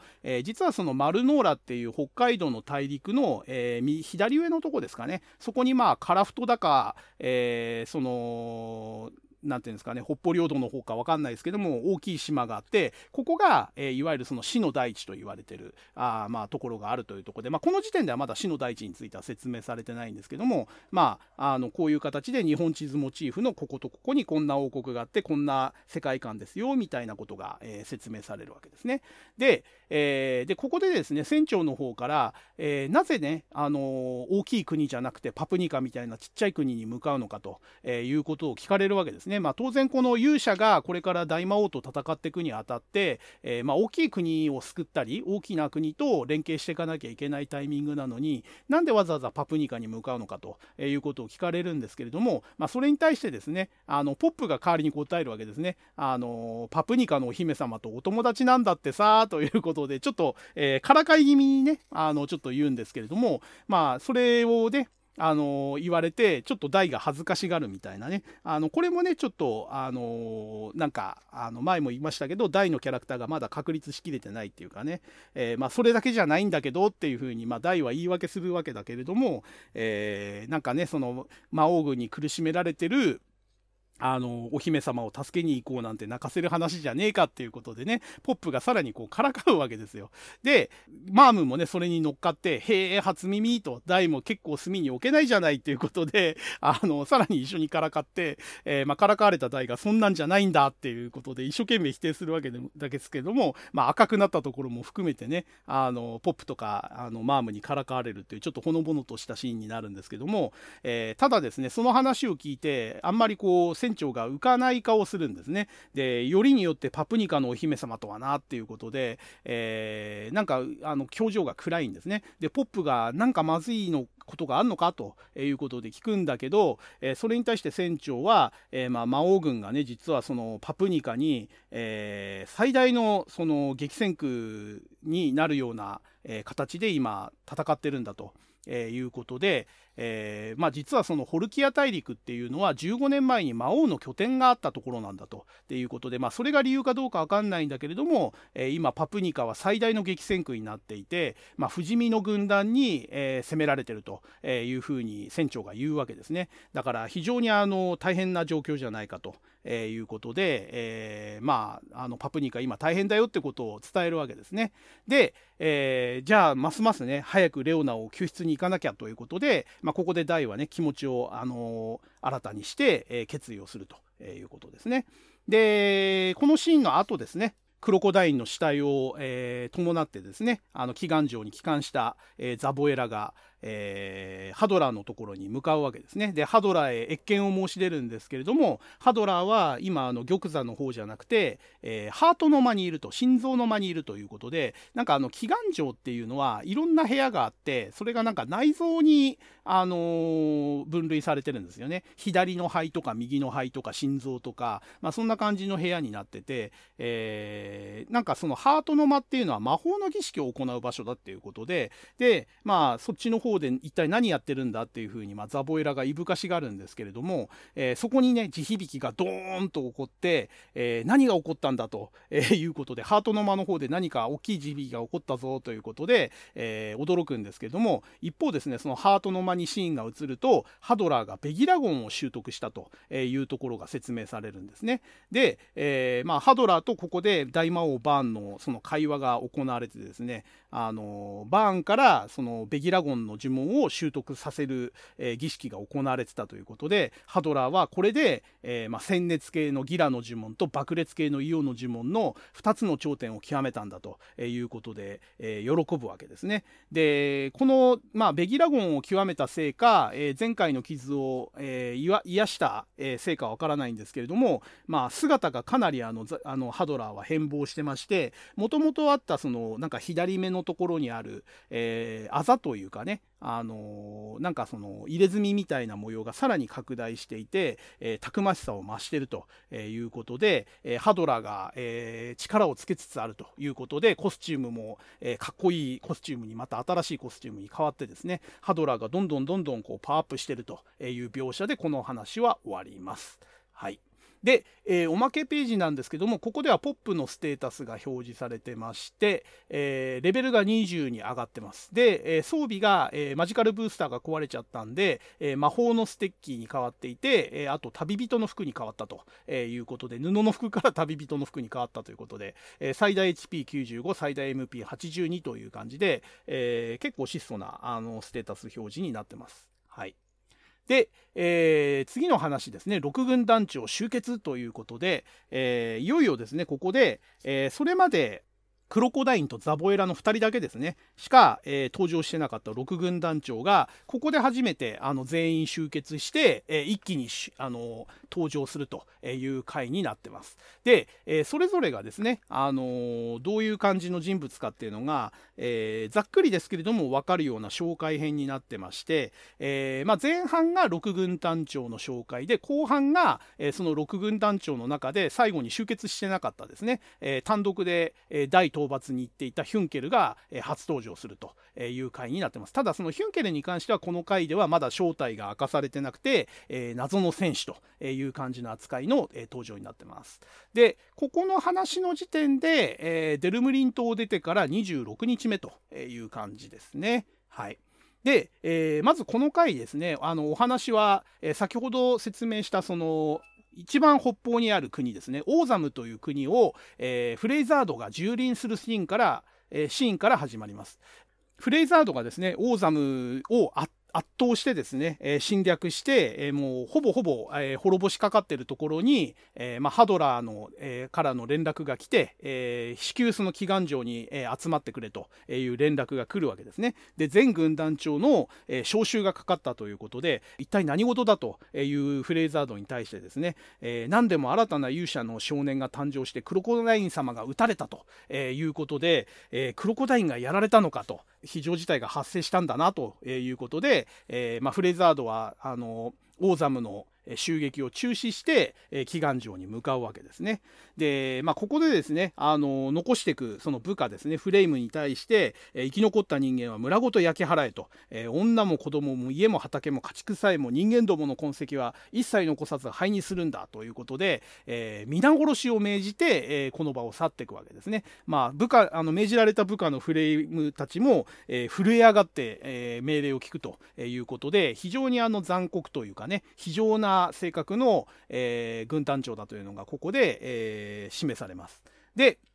えー、祈願城に帰還した、えー、フレイザードは、えー、途中でですねザボエラと、え合流してで、まあ、ザボエラと、え話をしながら、えハドラーのところに向かうんですけれどもその話の中でですね、えザボエラがですね、えフレイザードのことを魔王軍の切り込み隊長というふうな異名で呼ぶわけですね。えま、こういうさりげない、ね、会話の中でそのあだ名とか、えー、普段のその関係性とかを、えさりげなく見せてるのがまあ、三条陸先生の原作のうまいところだなと思いますね。でその会話の中でですね実はその回収したクロコダインの遺体がどうなってるかって話も話題に上がって、え、実際にそのクロコダインが、え、今蘇生中だっていうね蘇生措置中だっていうのが、え、出てくる場面がありまして、まあ、蘇生層につけられたクロコダインが、えー、ずっとこう復活の時を待って蘇生層の中に使ってるわけですね。で、えーまあ、ザボエラが言うには、えー、まあ蘇生器に使ってるけれども生き返る可能性は五分と五分じゃなということでまあ死んではいるけれども生き返る可能性がまだ半分くらいあるというところがここで示されます。で、えー、ここの場面でもう一つ重要なのが、えーと、クロコダインのねその蘇生器に使った遺体を見て、えー、フレイザードが、え、気が付くんですねこのクロコダインの傷は、えー、本当にこの傷をつけたのがガキだとしたらとんでもねえ化け物だということで、えー、クロコダインはねすごく頑丈な体をしてて、えー、どんな怪力の持ち主であってもここまで破壊することはできないはずだと、えつまり物理を超えた力の持ち主なんじゃないかということをここでフあのフレイザードは言うわけですね。で、えこのフレイザードの、え観察眼というかですね見立てを聞いてですね、えザボエラもねやっぱりこのフレイザードってやつはちょっと違うということで、え一見ただの血気盛んな戦闘狂に見えるけどもこいつは違うんだと。戦闘狂とは違うと、え、炎のような暴力性と氷のような冷徹さが同居した男だということで、えザボエラもフレーザードを評するわけですね。でさっきも言った通りこういう何気ないやり取りと会話の中で、え、このキャラはこんなキャラですよ。でこのキャラをこのキャラはどういうふうに評価してどういうふうに、え、認識してますよみたいなことをこうさりげなく見せてるんですね。だこの何でもないその6軍団 ,6 軍団長紹介会ではあるんですけれどもこのね、えー、短い、あのー、ギュッと圧縮されたやり取りの中に僕はその三条陸先生の、まあ、原作者としての優秀者優秀さというかねあの見せ方のうまさっていうのが非常によく出てるなと思いますね。はい、で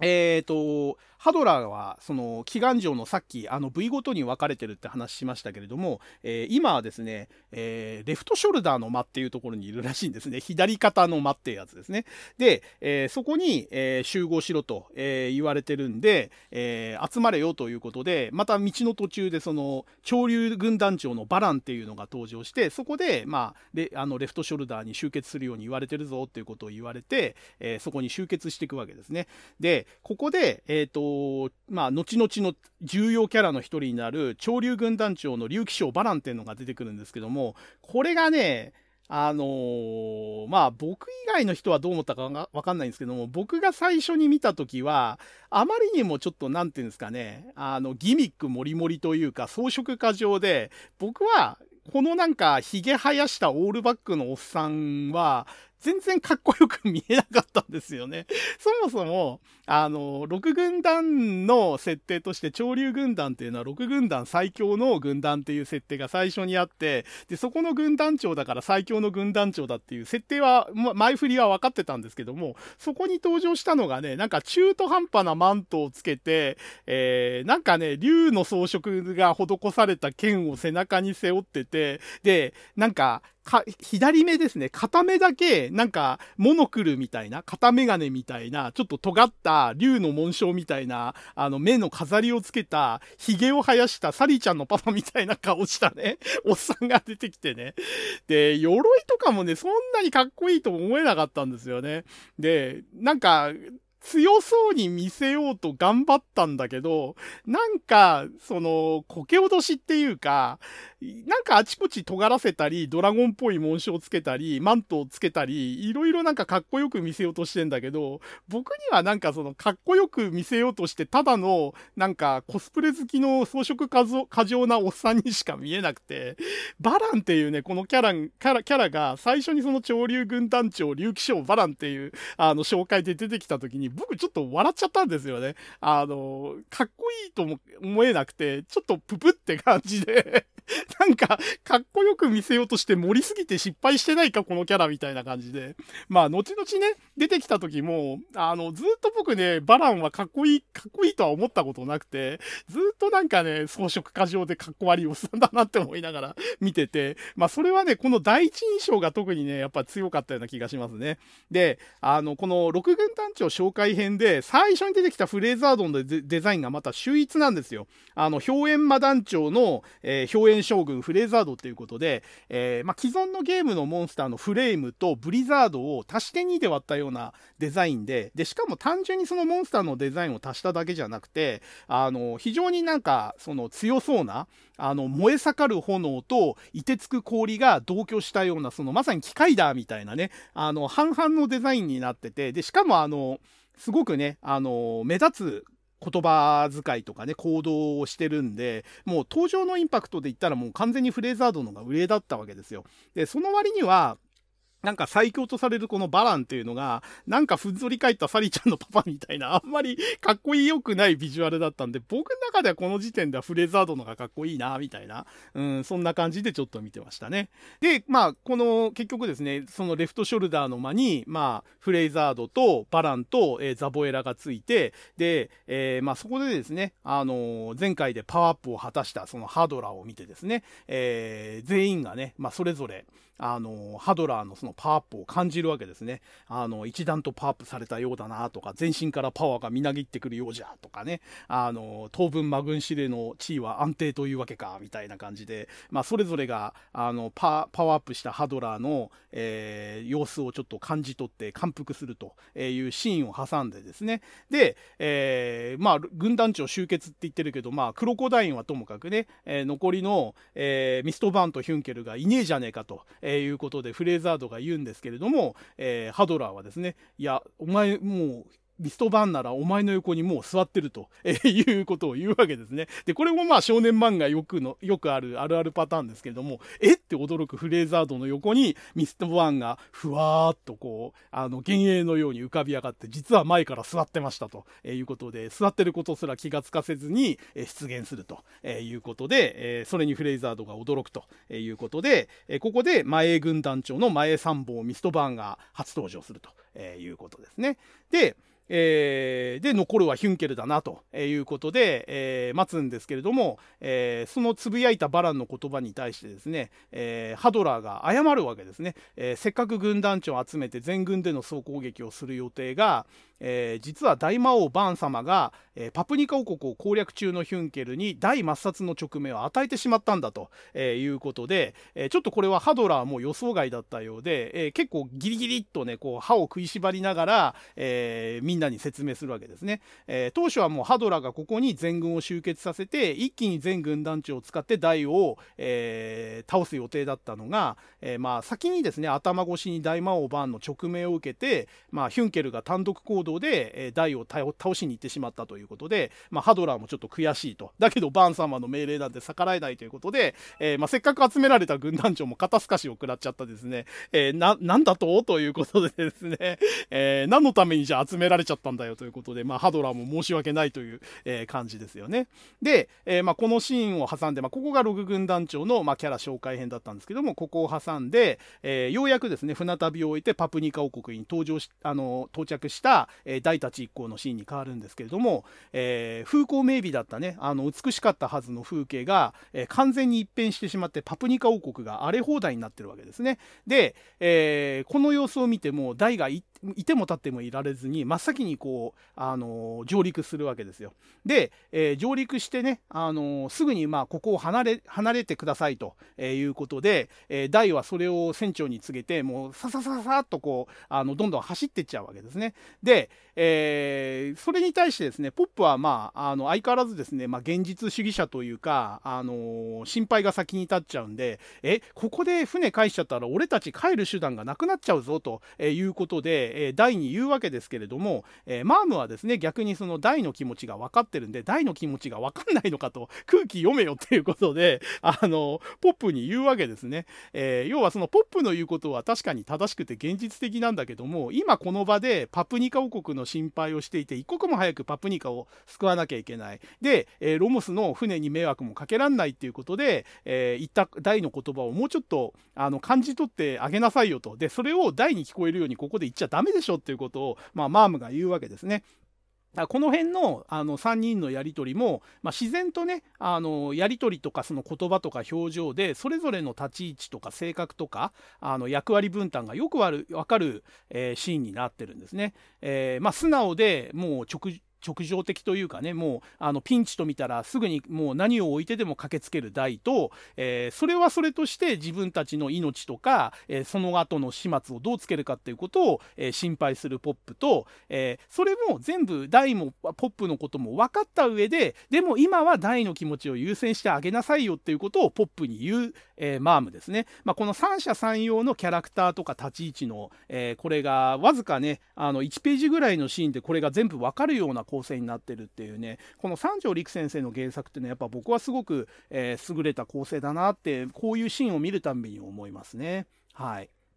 で、えー、上陸したねその大たちの前にはですねもう荒れ果てた城が出てくるわけですね。レオナが住んでるはずの城が廃墟になってるということで、えー、ここでねまたあのダイがその絵を見てガクッとこう膝膝から崩れ落ちてしまうんですけれども、えー、それに対してポップがねかなりあのリアリリアリストなことを言うわけですよね。あのダイには悪いけど生き残りはいねえだろうなということで、えー、この辺のね、あのー、言わずもがなのことを口に出して言っちゃうっていうのが、まあ、ポップのいいところであり悪いところなんです。ですよね。あのマームだったらここは多分あの口に出しては言わないし、えー、大丈夫必ずどこかで生きてるわぐらいのフォローをしそうなキャラなんですけれどもポップはそこのところはあんまりおためごかしは言わないんですよね。あのいやこの様子じゃもう全滅してるし生き残りもいねえだろうなっていうもうああくまで現実的なことをこうポロッと言っちゃうっていうその辺のまあ配慮のなさというか、えー、余裕のなさというかね、えー、その辺もポップらしいしあと現実のねその受け入れ方というか把握の仕方がやっぱりリアリスト寄りっていうのがまあポップの特徴なのかなというところがありますね。でその辺がまああのこの「大の大冒険」という冒険があのお話が、えー、後半に進めば進むほどまあ、それぞれのキャラクターを生かした強みになったり弱みになったりということで、えー、まあ何度も何度も僕この後もずっと褒め続けますけれども三条陸先生のその原作の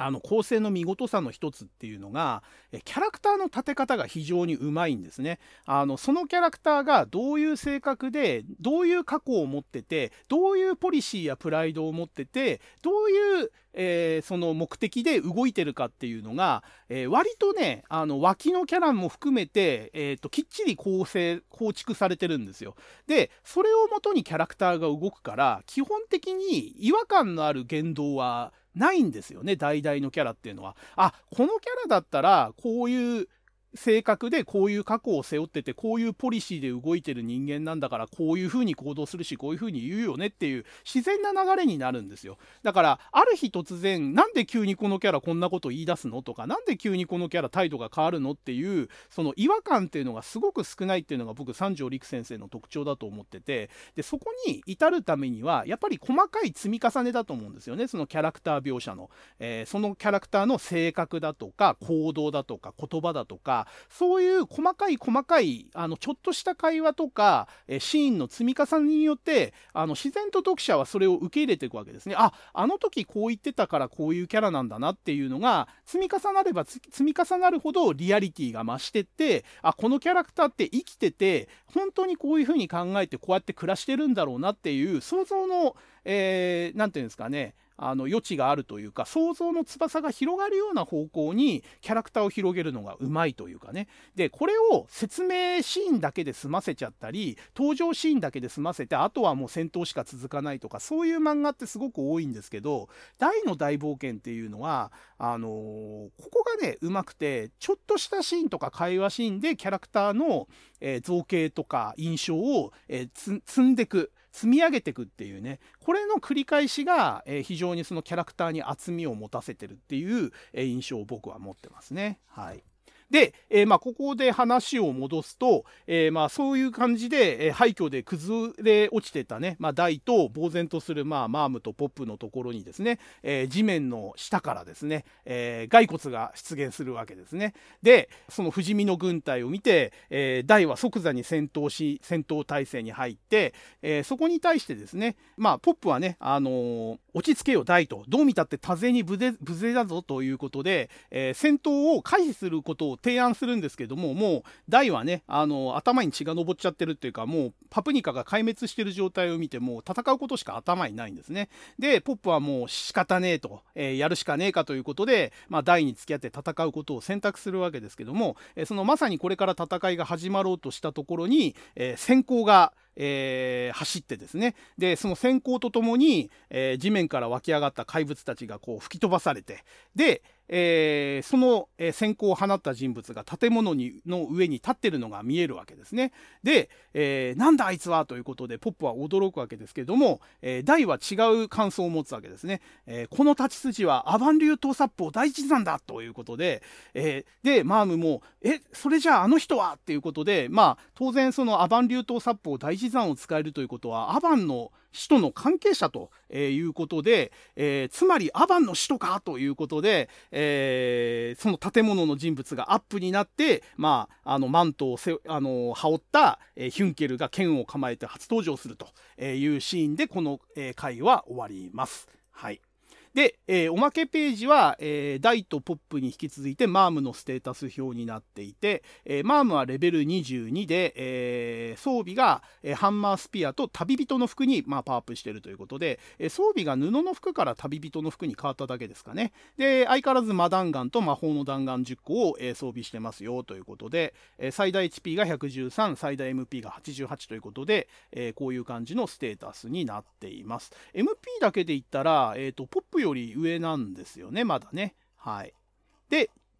えー、次の話が謎の合剣士という話ですね。で、その前回あの先行、まあ、第一弾を放って助けてくれた人物に対してですね、えー、大は、えー、間違いないとあの技は先生の技だよということで、えー、仲間じゃないかということで言うんですけれどもポップはですね、えーまあ、前回から言ってますけど彼はリアリストなんでそうかなとなんとなく悪党っぽい面してるぜというふうに警戒心を解かないんですね。で、え、そういう、え、ことを言うポップに対してですねあのマームがまた混ぜ返すんですね。人のことをどうにか言える顔じゃないでしょ、あんたもっていうことで 別に、あの、顔だけで言ったらポップだって正義の味方には見えないよみたいなことをマームがちょっと言うんですね。で、えそういう会話をしてる間にも、えー、その建物の上から降り立った人物が、えー、近づいてきて、で、えー、そこにあの3人が駆け寄って、で、助けてくれたお礼を言うわけですね。で、えで、あなたもアバンの先生のあの弟子なんですか？ということで、え私たちも実はあのアバンの弟子なんですっていうことで自分たちのアバンの印を、えー、取り出して、えー、男に見せるわけですね。でそうすると男は、え、確かに俺はアバンから剣を教わったと。えー、いうことで、アバンの弟子という呼び方をするなら、俺はその最初の一人ということになると、えー、いうことで、えー、答えてはいるんだけれども、なんだかちょっと奥歯に物が挟まったような言い方で答えるわけですね。すごく回りくどい表現をするわけですね。で、まあ、その言葉を聞いて、えまあ、ダイとマームは単純に喜ぶんですけれども、ポップだけはですね、やっぱりここが、えー、と前回から引き続き私が指摘している通り、え彼はリアリストで冷静なんですよね。あの、こういう時は。で、えー、喜んでる2人を尻目にですね、ポップが注目してるのは、男が剣をしまった剣の鞘なんですね。あのですごい剣だということで、えー、なんか物々しくてまがまがしい不気味な剣だっていうことでこんな不気味な剣は初めて見るということで、えー、しかもなんかこう異様な殺気がみなぎってるということでこの野郎本当に味方なのかということで、えー、2人を尻目にですねやっぱりポップだけはあの警戒を解かないんですね。ここがねやっぱりそのあの後々につながるねポップの性格がよく出てるところであのこのこの子ね基本的に浮かれポンチで調子に乗るんですけれどもこういう警戒心っていうのはね生来持ってるんですねまあ悪い言い方すりゃ臆病なんですけども、えよく言えば非常に慎重で冷静というかねリアリストなんですよねこれは疑っあの信じていいのかっていうのを常に、えー、持ってるような、えー、男ということでポップのちょっとね片鱗がそういう性格の片鱗が見える、えー、シーンになってます。でこの国は一体どうなったのかということをマームに聞かれてですね、えー、男はですねこの国は2日前に不思議団に滅ぼされて、えー、レオナ姫の行方もわからないということであの今のパプニカの状況を説明するわけですね。で、えー、このシーンを、えー、このシーンの後ですね、えーと、シーンが変わって、えー、前回ですね あのせっかく集まったのに、えー、大魔王バーンのせいで何のために集まったのか分かんなくなっちゃった6軍団のシーンにあの祈願城のシーンにあのシーンが変わりましてで、えー、フレイザードが不満をぶちまけるわけですね、えー、ふざけんなと納得がいかんということで、えー、そもそもそのヒュンケルがその大魔王バーン様に優遇されてることが、えー、気に入らないと。えー、いうことで、えー、奴がね、人間の分際で俺たちと対等の立場にいることが鼻から気に入らないんだと、えー、いうことで、怒りと不満をぶちまけるわけですね。で、怒りのあまりですね、その炎の半身で手をついてる机が、えー、溶けちゃうんですよね。で、隣に座ってる、左側に座ってるバランがですね、落ち着けフレーザード、熱くてかなわんって言って あの、落ち着いた声で、あの、ツッコミを入れるっていうね。お前が怒ると熱いんだって で、フレーザードがこれが落ち着いていられるかつって怒るんですけど、まあ、ハドラーもね、その怒る、あの、フレーザードをね、たしなめるでもなくね、お前の怒りももっともだということでね、フレーザードの怒りをね、あの、肯定するんですよね。だから、あの、ハドラー自体も、その、大魔王バーン様の決定だから、あの、逆らえないんだけども、内心は不満なんですよね。なんで自分が全権任された魔軍司令ので、えー、軍団長に命令できる立場なのに頭越しで軍団長の一人を勝手に直命で動かして、えー、自分がやろうとした作戦ができなくなるような状況にしちゃったんだっていう不満をハドラーはバーンに対して持ってるわけですね。で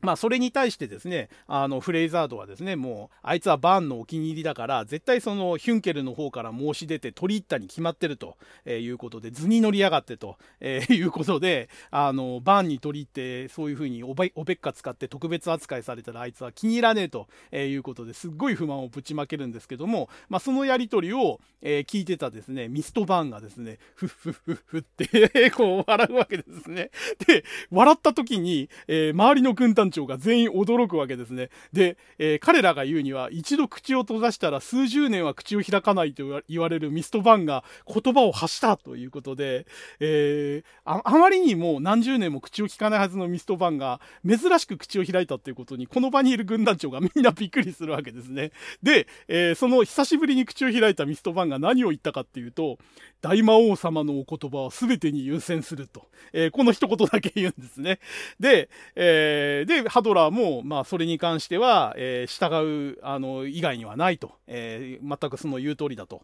えー、いうことで、バーン様が絶対だとえいうことで、えー、引き下がるわけですけれども、えー、一人だけですね、フレーザードは納得いってないわけですね。で、冗談じゃねえと。抜け駆けは絶対に許さねえっていうことで、えー、まあ、フレザードは内心ちょっと面白くないっていう不満を隠さないわけですけれども、まあ、ハドラーが言うには、えー、まあ、ヒュンケルならダイを殺すにはうってつけの男だと、えー、ダイは絶対に勝てないと。なぜなら奴はダイにとってはということでにやりと、え笑うシーンで、えでまたさっきの謎の男との、え会話シーンに戻るわけですね。要はここが、えまあ説明にあの案に説明になってるわけですね。謎の男が出てきて、えヒュンケルは直命で大を、え殺しに行ってるよっていうシーンを挟んで謎の男のシーンに戻ってくる。つまりこの謎の男は一体誰なのかっていうのを、まあ、読者にも分かりやすく非常にほのめかしてるわけですね。で、えここでですね、共闘を呼びかけるわけですねマームが、えー、同じアバンの使徒だったらこれから私たちと一緒に、えー、魔王軍と戦いましょうと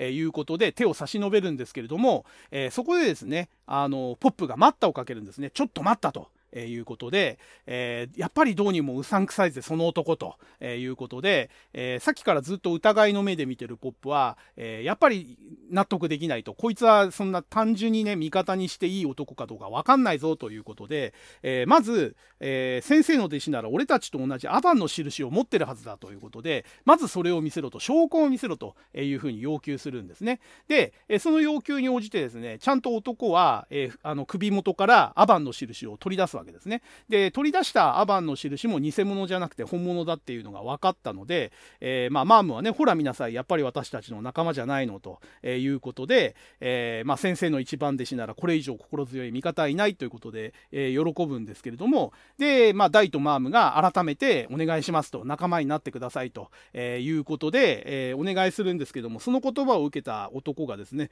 ふっふっふっふっふっふはははははははっはっはっはっていきなり笑い始めるわけですね。で、何がおかしいのって、えー、マームが言うと、お前たちの頭の中があまりにおめでたいんで笑ったのさっていう風に。で、あれですね、悪役が、えー、正体を表す時のもう基本的なパターンですね。ここでですね、このヒュンケルが、えー、この作品の中でも屈指の悪い顔をして、凶悪な顔をして、クンってやるんですね。で、このクンっていうのは、この漫画のコマ見てもらえばわかるんですけども、人差し指と中指を立てて、下から上に向けてクンってやってるんですよ。で、これ、効果音といい、指の格好といい、どう見ても、ドラゴンボールの、あの、サイヤ人襲撃編でナッパがやったくんなんですよ、これ。これ、多分、これも多分ね、稲田浩二先生ね、わざとやってんだと思うんですよね。やっぱり鳥山明先生好きなんじゃないかなと思うんですよね。さっきのあの、クロコダインの、さっきのっていうか前回の、あ、さっきのか。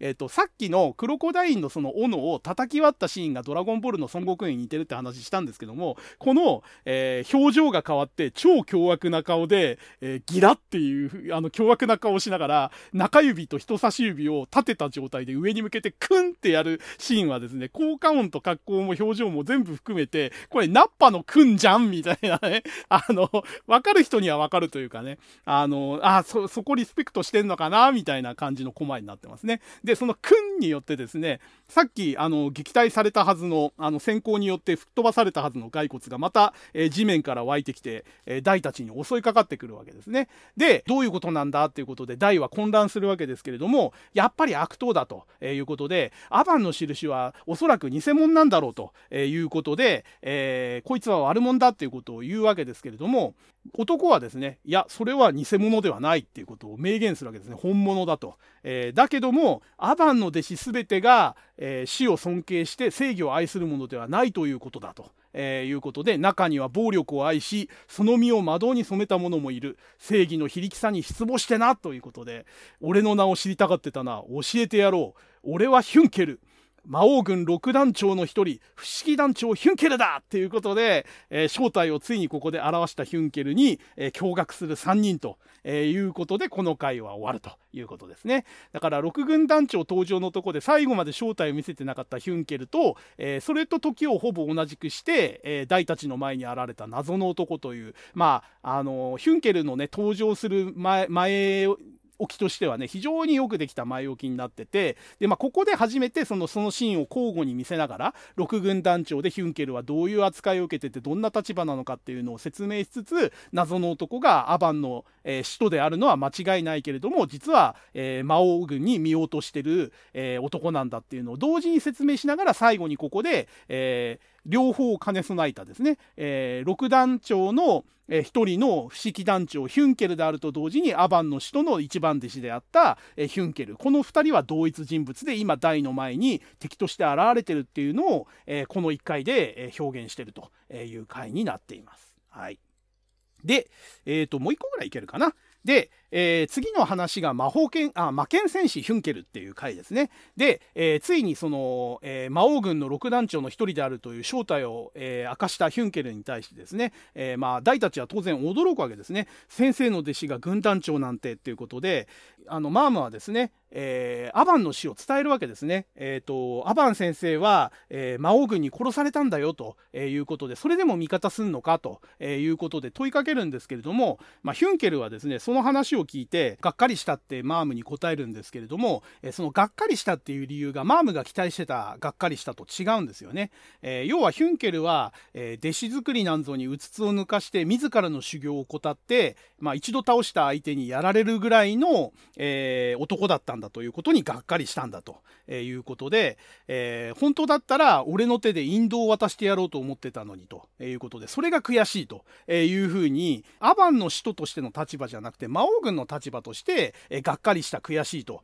いうふうに答えるわけですね。でその腹いせに、まあ、弟子どもの始末を、えー、申し出てみたら、えー、こんな小僧どもとは拍子抜けもいいところだと、えー、いうことで、えお前たちの相手なんざ亡者で十分だということで亡者をけしかけるわけですね。で、えそれに対してですね大が大地山で敵を一掃して、えたとえ誰でもそんなことを言うやつは許さないぞと、え取り消せというふうに叫ぶんですけれども、えヒュンケルはですねこう面白いと。えー、いうことで余裕を見せて取り消せないと言ったらどうするつもりだと、えー、剣を下ろして凄むわけですね。で、えー、こうだって言って、え、まあ大はですね、え、もう一度大自然で切りかかるんですけれども、え簡単にですねそれをあの剣で、えヒュンケルは防ぐわけですね。で、えー、大地山が簡単に防がれちゃったことに大とかポップはびっくりするわけですけども、まあ、ヒュンケルはこともなげにですね、まあ、偉そうな口は実力と相談してから聞くんだな小僧と、えー、いうことで一周するわけですね。もう完全にあの実力差があるっていう描写ですね。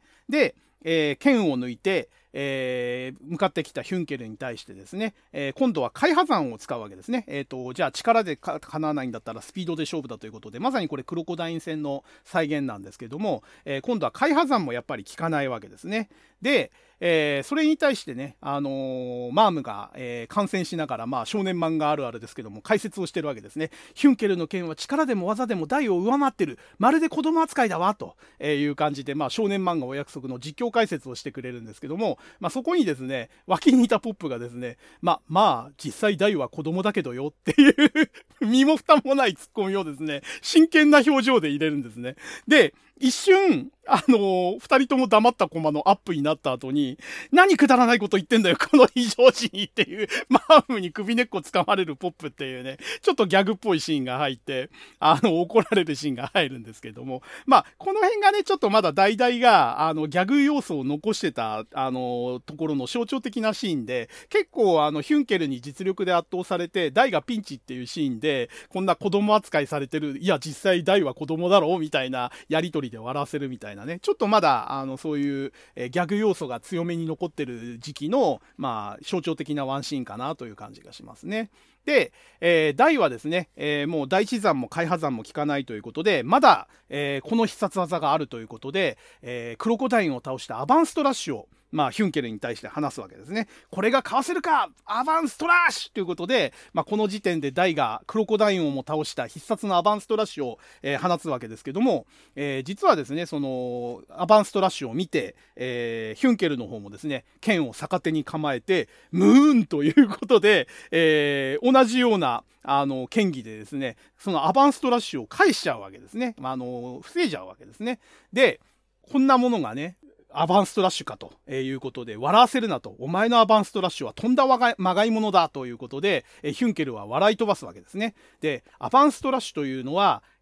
大地を切り海を切り空を切りそして全てを切るのがアバンストラッシュだということを言って、大地山海破山は極めてても空列山はお前極めてないだろうということで全てを極めてないアバンストラッシュは、本物じゃないと。えいうことで、えお前の技は未完成品だということを、え指摘するわけですね。で、えー、まがいものでいいなら俺にも打てるぞということで、ここでまたあの、剣を逆手に構えてですね、えー、アバンストラッシュということで、ヒュンケルが逆に今度はその、えー、未完成品のアバンストラッシュですね、それを台に向かって放つんですね。で、台が、えーと、手に入れたばっかりの装備の鋼の盾でそれは防ぐんですけども、えー、そのアバンストラッシュを受けた鋼の盾は粉々に砕けて、えー、台は壁までぶっ飛ばされるということで、えー、ピンチに陥ると。えー、いうことですね。で、え、ピンチになった第2の間にですね、マームと、え、ポップが助けに入るわけですけれども、え今度はお前たちが相手をするのかということで、